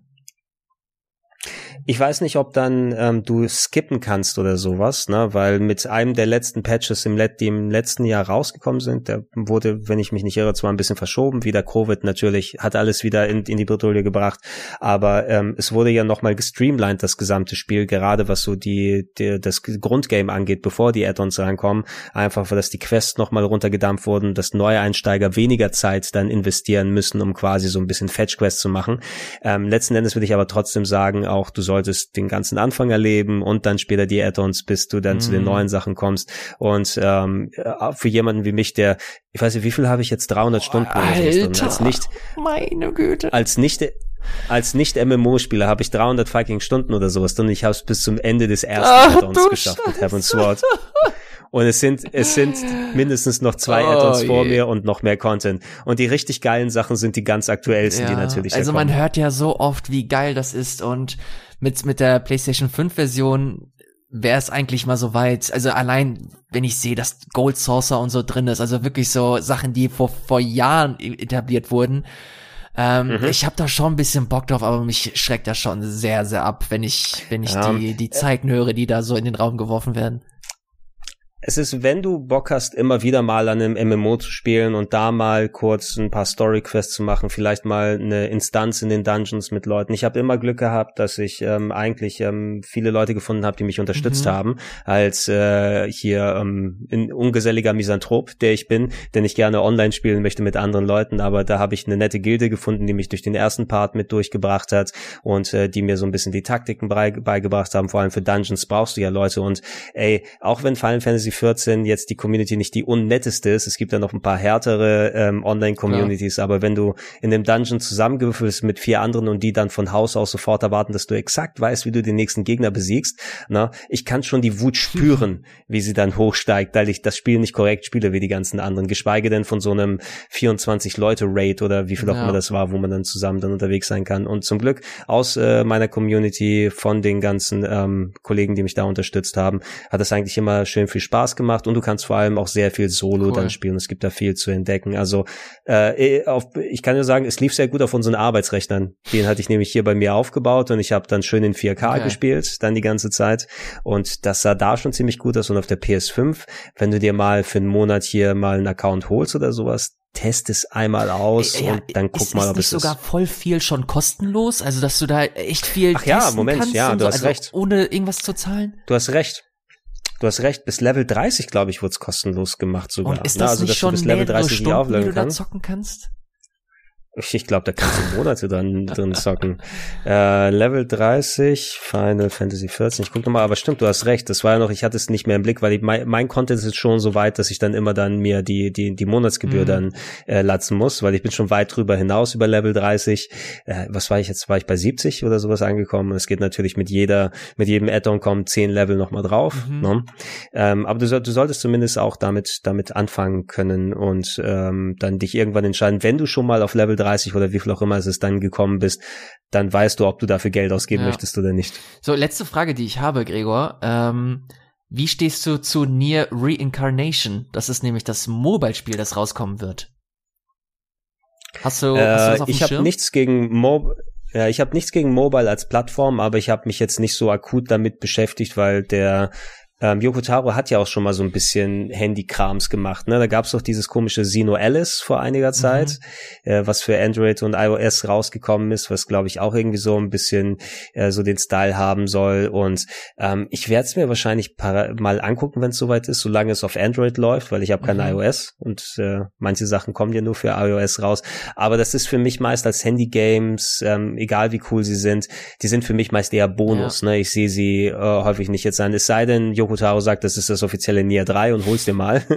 Also ich habe es hier gerade vor mir und ich muss sagen, dass das gar nicht so schlecht. Also ich habe ein Video, äh, was ich gerade aufgemacht habe. Es sieht nicht schlecht aus. Ich gucke auch mal. Ähm, aber der äh, der größte Unterschied, der mir sofort auffällt, ist das Kampfsystem und zwar ist das rundenbasiert. Also es ist halt wirklich so Oldschool Final Fantasy 6 sieht das schon fast aus von der äh, von der Aufmachung. Ähm, Jetzt hast du mich irgendwie, echt? verdammt nochmal, was soll denn das? Rundenbasiertes ja, Kampfsystem? Ja, das sieht, das sieht tatsächlich echt nicht schlecht aus. Äh, guck dir das mal an und auch. Ja, das sieht tatsächlich nicht schlecht. Ich, ich sehe hier so einen Trailer, wo so ein kleines genau. Mädchen gegen mit ja. einem Geist dann und, kämpft. Äh, hier, ich, ich, ich schick dir mal das, was ich hier gerade ähm, vor mir habe. Der Einstieg war, dass du, äh, dass du so ein, eine 2D-Passage hattest. Du kennst ja diese alten japanischen Illustrationen und das hast du quasi gespielt. Ja. Äh, das sieht, äh, das sieht nicht schlecht aus. Moment mal, hier hast du den Link. Schick's mal rüber. Okay, ich mach's mal kurz hier an. Ah, ich sehe, was du meinst. Das ist nicht Sumi, oder? Nein, das sieht ein bisschen anders aus. Sumi ist die ähm, mhm. Zeichenart von ähm, Dings, da wäre es nochmal Okami. Nee, nee, nee, das nicht. Das sieht aus wie diese, diese alten feudalen äh, äh, Japan-Zeichnungen. Elias, was soll das? Ja, sieht fantastisch sieht aus. aus Mann. Und rundenbasiertes Kampfsystem, Mann. Ja, aber ich, es kommt aber ja, ja, erst nee, noch, ne? Noch nicht, also bei, zumindest bei uns ist das noch nicht draußen. Ja, ich bin gespannt. Also wenn das, ja, wenn das auch nur halbwegs so aufgebaut ist wie die anderen Niers, dann äh, ist das auf jeden Fall ein Kandidat, den man sich durchaus mal angucken kann. Müsste man nicht sagen, man bringt das ähm, Game hier raus, weil es ist ja ein Mobile-Game, das kommt auch auf der Switch, weil es ist ja die gleiche mhm. Technik. Ja. Na? Warum ist da keine Switch-Version dafür raus? Ich weiß es nicht. Das hat, hat, hat auch ein Touchscreen. Was soll denn das? Das könntest, das könntest du zu Fantasia, glaube ich, aussagen. Ah, ja, gut. Das kommt irgendwann auch mal ja, auf der gucken. Switch. Ne? Was soll's? Was soll's? Ne? Oder ich, ich kaufe mir gezwungenermaßen irgendwann ein iPhone. So weit soll es nach Wirklichkeit nicht kommen. Äh, oder ey, warum bringt Yoko Taro nicht mal wirklich, äh, das ist natürlich wieder ein bisschen spezifischer, weil nicht jeder hat mit dem Genre was, was anfangen, aber so einen richtigen 2D Top-Down-Vertikalshooter. Ja. Ne? Also die, diese Passagen, die du dann natürlich auch in Nier Automata gespielt hast, aber mal dieses Genre, weil Bullet Hell ist ja vor allem dank Returnal jetzt wieder auf einmal sehr ähm, yeah. populär. Oder ich, ich sag's jetzt mal, es wird wegen Returnal sehr populär. Da, wo wir es aufzeichnen, ist es noch nicht draußen und ähm, offiziell draußen und äh, aber ich glaube, dass es wirklich dann, dann Fuß fassen wird. Die Welt ist offen, Yokotaro, für ein richtiges Shoot'em Up. Also ich würde es mir, ja, da musst du keine anderen Sachen reintun. angucken. Das wäre sehr, sehr gut. Ähm, Elias, ich danke dir. Gerne dass du dir die Zeit genommen hast. Und äh, es war mal nötig, mal ein bisschen hier Luft zu machen, mhm. weil das hat sich wieder aufgestaut nach so viel Nier die ganze Zeit. Und äh, ja, wir können bei Gelegenheit natürlich nicht nur beim Game Talk weiter quatschen, sondern über andere Themen. Ähm, bist natürlich auch herzlich eingeladen im Plauschangriff und dann schauen wir, was wir weiter so machen können. Das ist können. lieb. Ich freue mich auf jeden Fall äh, definitiv für das nächste Mal. Ja, dann ähm, bedanke ich mich auch bei euch da draußen, dass ihr so fleißig zugehört habt. Dann seid gerne wieder dabei, wenn es demnächst noch mehr und andere Themen im Plauschangriff gibt. Äh, gehabt, wie gehabt, alle zwei Wochen äh, entweder direkt auf äh, dann Rocket Beans TV auf der Webseite. In den ganzen Feeds findet ihr das auf plauschangriff.de nochmal vermerkt. Und äh, wenn dann die Pause im äh, Sommer ist zur E3, die findet ja diesmal wieder statt, ich, oder? Ja, ich, ich glaube. so digital zumindest. Ich mache Sommerpause, ich mache Sommerpause so oder so, dann habe ich wieder Gelegenheit und dann habt ihr auch wieder Zeit, dann mehr von den Classics zu hören. Dann kann ich da weiter wieder hochladen. Das ist ja noch einiges, was äh, noch nicht wieder online ist. Und äh, ja, dann haben wir irgendwann mal das schöne große Archiv dann vorliegen. Dann nochmal danke, Elias, und dann können wir gemeinsam Tschüss sagen. Macht's gut. Tschüss.